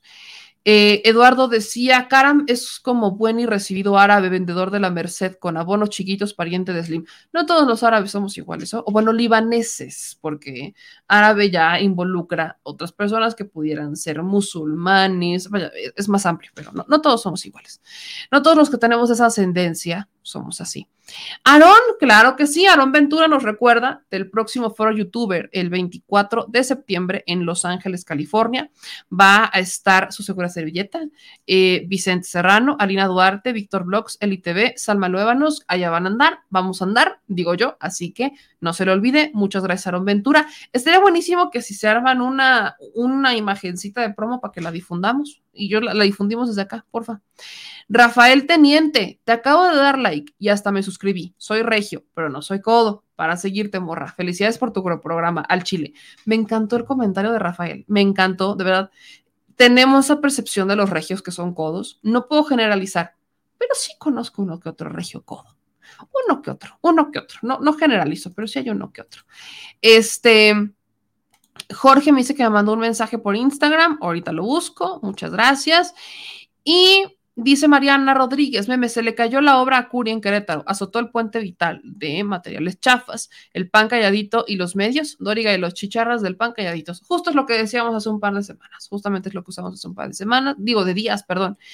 Y pues ya nos vamos, ya nos vamos. Este, aquí Mario Ochoa me dice, meme, ¿crees que pueda seguir el caso de los revendedores del Corona Capital? No sé si la Profeco pueda traer el caso porque se ve que hay una mega fraude y parece que hay una complicidad. Sí, sí hay, este, sí hay, efectivamente. Y no solamente con, es con el Corona Capital, es con prácticamente cada evento que existe que tiene gran difusión. Por supuesto, por supuesto que este, hay, hay una complicidad con el tema de los revendedores. Habrá que meterse a profundidad del tema, pero bueno, sí, sí lo existe. Y Profeco, no sé solamente Profeco, pero creo que hay más instituciones que pudieran estar ahí, ¿no? Eh, aquí me preguntaban sobre el caso de Los Ángeles. Arturo, no sé, la neta es que no sé, Arturo, en dónde vamos a estar en Los Ángeles. Ahora sí que te la debation. Pero en cuanto tenga los datos o si nuestro querido Aaron nos pudiera eh, proporcionar la información, compartírsela con ustedes, pues entonces creo que, creo que sí, ¿no? Eh, dice, Meme todavía dice BBVA Vancomer, que ya no, que ya se separó, ya no es Vancomer, es BBVA. O bueno, yo sí llego Vancomer, yo sí digo, pero bueno. Este, por último, quiero recordarle a mi gente linda que mañana, ahora sí llegó el día, no me abandonen, mi gente chula. Este 25 de agosto vamos a estar a las 7 de la tarde en la tertuliana, tertuliana con este que va a ser en Tierra Adentro, con el equipo de pie de página. Ahí va a estar eh, moderando Daniela Pastrana, eh, va a estar presente Monero Rapé, mi querida Violeta Vázquez Rojas y también mi querida Luisa Cantú. Vamos a coincidir mañana 25 de agosto a las 7 de la tarde en la tertuliana de pie de página. Es en el restaurante Tierra Adentro, está ubicado en la calle Milán número 22 en la colonia Juárez, en la Ciudad de México. Hay que reservar, porque es un espacio limitado, hay que reservar. Ahí están los teléfonos, el 55 5709 5466 o en las redes sociales de Facebook y de YouTube para que nos vayan a acompañar. El tema son las mañaneras, ¿para qué sirven? Por ahí hay una pregunta de Luis que insistan mucho con lo que dije, que ya tiene semanas, sobre los este, cabilderos que buscan reporteros para que vayan a la mañanera y que les ofrecen una lana a cambio de que pongan preguntas sobre la mesa. Si tienen esa pregunta, cáiganle. Yo con todo gusto se la respondo. Obviamente hablaré del tema, pero desde lo que yo viví. Yo no puedo hablar sobre las otras personas, ni mucho menos. Así que si usted quiere alguna pregunta para qué sirven las mañaneras, etcétera, etcétera, allá nos vamos a ver, ahí vamos a estar y este, pues a la banda de la Ciudad de México que tenga ganas, que tenga un tiempito, pues cáigale, cáigale. Y también, también le recuerdo que eh, mañana sí vamos a tener programa, probablemente empecemos tarde y quizás sea un programa especial. Ya después les confirmaré, les confirmaré el día de mañana porque estamos en los últimos detalles, pero les spoile un poquito. Nos quisimos armar una mesa de debate este, con distintos perfiles, incluyendo de oposición. Al menos tenemos confirmadas dos personas. Con estas dos ya se arma, pero me encantaría que fueran tres, ¿no? Que estamos hablando de alguien del PAN, alguien del PRI y alguien de Morena, para tener tres visiones y hablar cada, cada 15 días. Vamos a intentar cada 15 días armar esta mesa de análisis para que usted se genere un criterio propio, más allá de lo que yo pueda pensar o mi opinión, lo importante es que usted se genere un criterio propio y que aquí siempre van a tener este espacio abierto y libertad de expresión. Así que allá vamos a estar, vamos a estar en la tertulia y después vamos a tener nuestro programa. Así que tómele captura de pantalla. Nos vemos mañana 25 de agosto a las 7 de la noche en Tierra Adentro. Hagan sus reservaciones. Quiero verlos y quiero platicar con ustedes y quiero que me hagan preguntas. Ya sabe que yo no, no tengo bronca, ahora sí que no hay empache. Y dicho eso, ya nos vamos. Quiero también pedirle que por favor nos apoye este, ahora sí que si, si, no es, si no es mucho, si el encaje no es tan ancho, quiero pedirle que por favor nos apoye aquí a nuestra querida Leila con una rifa con causa que va a ser, esto es en el estado de Hidalgo, aquí les pongo los detalles, una rifa con causa, están rifando dos combos de mochila coreana de cinco piezas para comprar alimento y medicinas para los peluditos. Aquí están los datos, los datos. Es más, si usted tiene la posibilidad de hacer algún donativo, no me lo mande a mí, ¿no? Mándeselo, prefiero que se lo mande directamente a, a mi querida Leila, así como apoyamos a varias organizaciones, que por favor se lo manden directamente a ellos. Ellos son un refugio en el estado de Hidalgo, particularmente.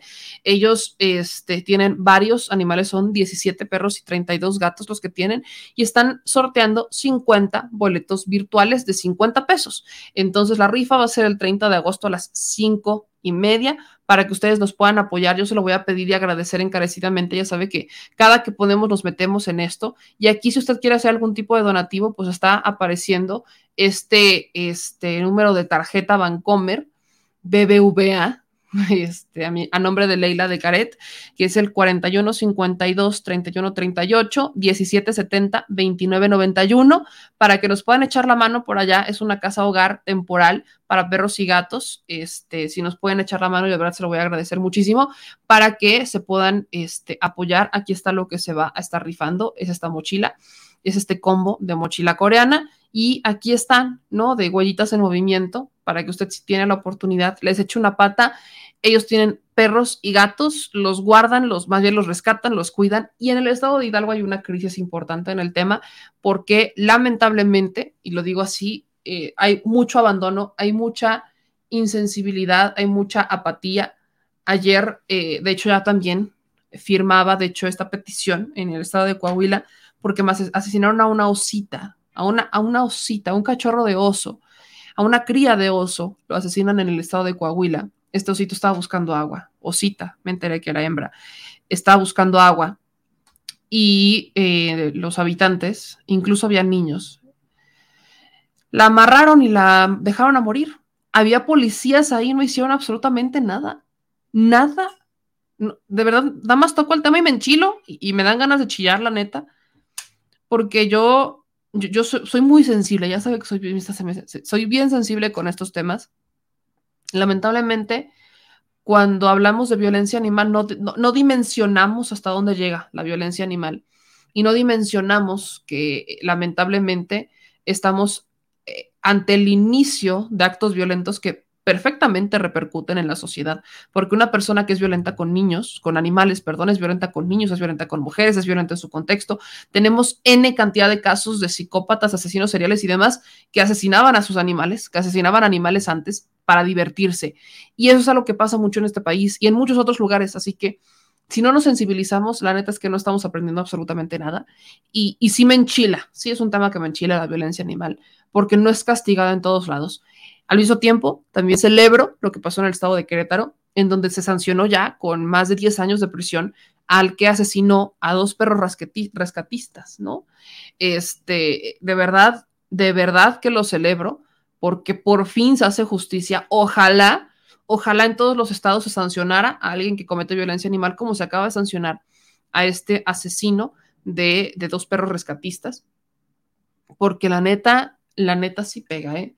Yo se lo digo honestamente, la neta sí, sí lastima. Estamos hablando del caso de Thanos y de Tango, que ya este, oficialmente fue sancionado o fue este, condenado a 10 años de prisión. Este hombre que mató a estos dos perros rescatistas en México, a Thanos y a Atos, perdón, a Atos y Tango. Entonces, ojalá ojalá la justicia se aplicara de esta manera a otras personas. Digo, en este caso porque estamos hablando de dos perros rescatistas, pero normalmente las penas no son tan altas, ¿eh? Las penas para alguien que comete violencia animal no son tan altas, llegan a ser quizás de dos años en los lugares en donde sí hay este, condenas y es un proceso escabrosísimo. Aquí estamos hablando que fueron dos perros rescatistas, es que es Atos y Tango, que fueron asesinados este, así que ojalá, ojalá en todos los estados se pudiera aplicar una pena de, esta manera para que entiendan, para que se les quite, para que no crean que porque maltratan a un animal no les va a pasar nada. Ojalá se les aplicaran penas de esa manera para que la impunidad no se siga promoviendo y que ahora sí sientan. Ojalá, ojalá lo sintieran para que lo dejen de hacer. Parece que solamente castigando aprendemos. Y eso es bien triste. Parece que solamente bajo el castigo. Y a todos aquellos que, así como yo, somos fans del tema animal, les también quiero invitar a esta exposición de Revocar el Silencio. Es una exposición fotográfica de Lidet Fernández. Se clausura este próximo 28 de agosto. Es lectura de un manifiesto antitaurino desde el arte y la cultura por Gloria Maldonado Anzó. Eh, cultura y barbarie, abolición es evolución, reflexiones de Enrique Villaseñor, el fotógrafo taurino que prohibiría los toros. El, el lugar es el complejo cultural Los Pinos en la Casa Miguel Alemán estacionamiento en la Glorieta de la Lealtad. Es una entrada libre a partir de las 12 horas. Esto es promovido por la red de artistas e intelectuales por la abolición de la tauromaquia. Y yo felicito a Elidet Fernández, que ella ha ido a la mañanera. De hecho, el presidente en algún momento le respondió que iba, que sí iba a, tomar su, su idea o de varias organizaciones para presentar una ley o respaldar una ley en contra del maltrato animal. Así que yo la felicito, le mando un abrazo, pero si usted quiere ir, esta clausura el próximo 28 de agosto del 2022. Así que ahí lo tiene, ya hice algunas recomendaciones, ya me pasé de lance un ratito, pero yo le mando un abrazo a todas y a todos ustedes. De verdad, mil, mil gracias, cuídese mucho y nos vemos de nueva cuenta mañana. Por favor, esté pendiente de nuestras redes sociales y no crea en todo lo que le dicen. Genérese un criterio propio y debata, pero debata con argumentos. Eso es lo que importa, el debate con argumentos, no el debate de me caes mal. ¿Por qué? Porque me caes mal. Hágalo con argumentos y así vamos a evolucionar. Aquí, aquí aparecen nuestras redes sociales para que usted pueda debatir con argumentos desde nuestras trincheras. Síganos, lea nuestras notas, comparta la información desde nuestras redes sociales en The Mexico News y también desde nuestras trincheras en Instagram, en Facebook y obviamente también desde nuestros correos en TikTok. Ahí andamos y obviamente en Twitter. Yo soy Meme Yamel y le agradezco como siempre que esté en este espacio para decir las cosas al Chile y ayudarme a desfifirizar a la nación. Nos vemos en la siguiente. Cuídese, pase una excelente noche. Adiós.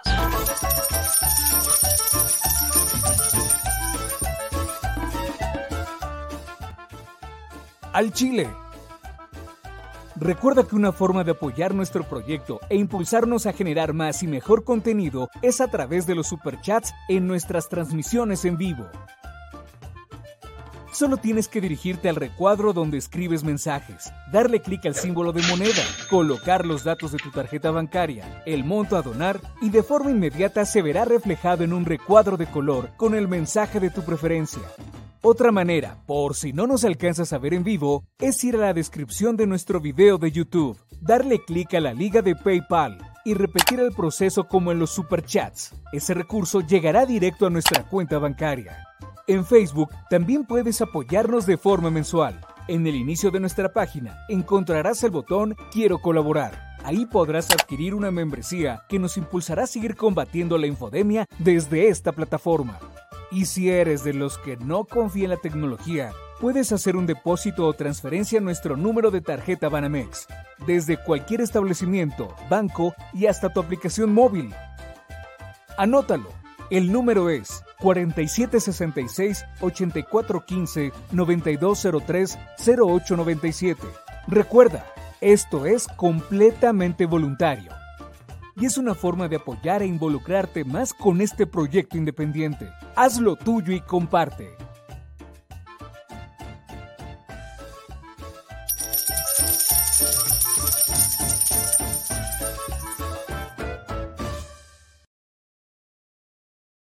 Al Chile, la indiferencia es el peor enemigo de todos y más de los animales.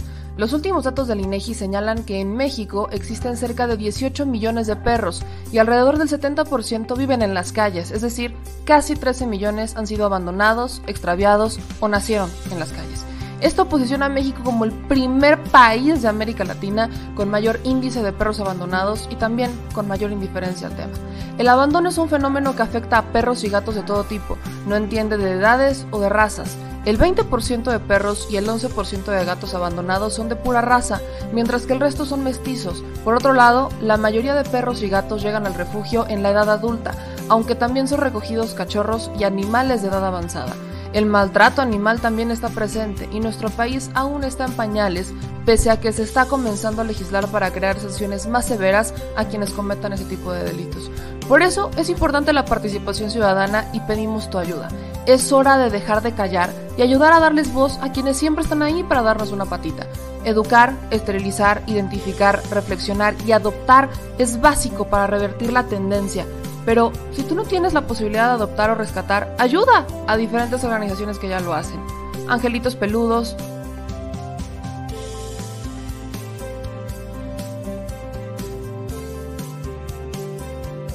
Amor sin raza,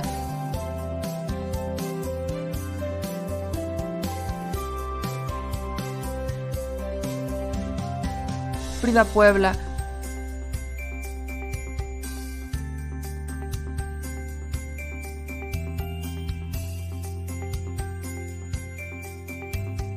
Rivera Rescue.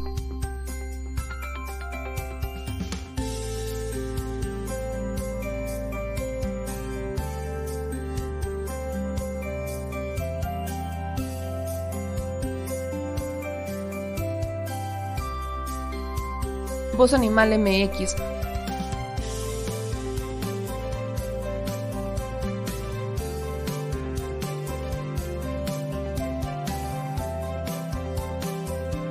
El albergue San Cristóbal.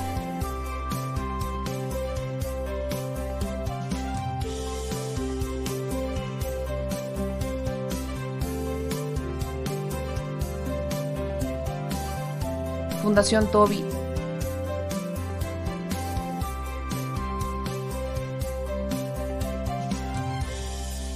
o Patitas Invisibles son algunas de las organizaciones a las que constantemente donamos y apoyamos, pero no es suficiente. Ayúdanos a que sean más voces las que salven vidas. Sus patitas, de verdad, pueden salvar tu vida. Difunde y dona.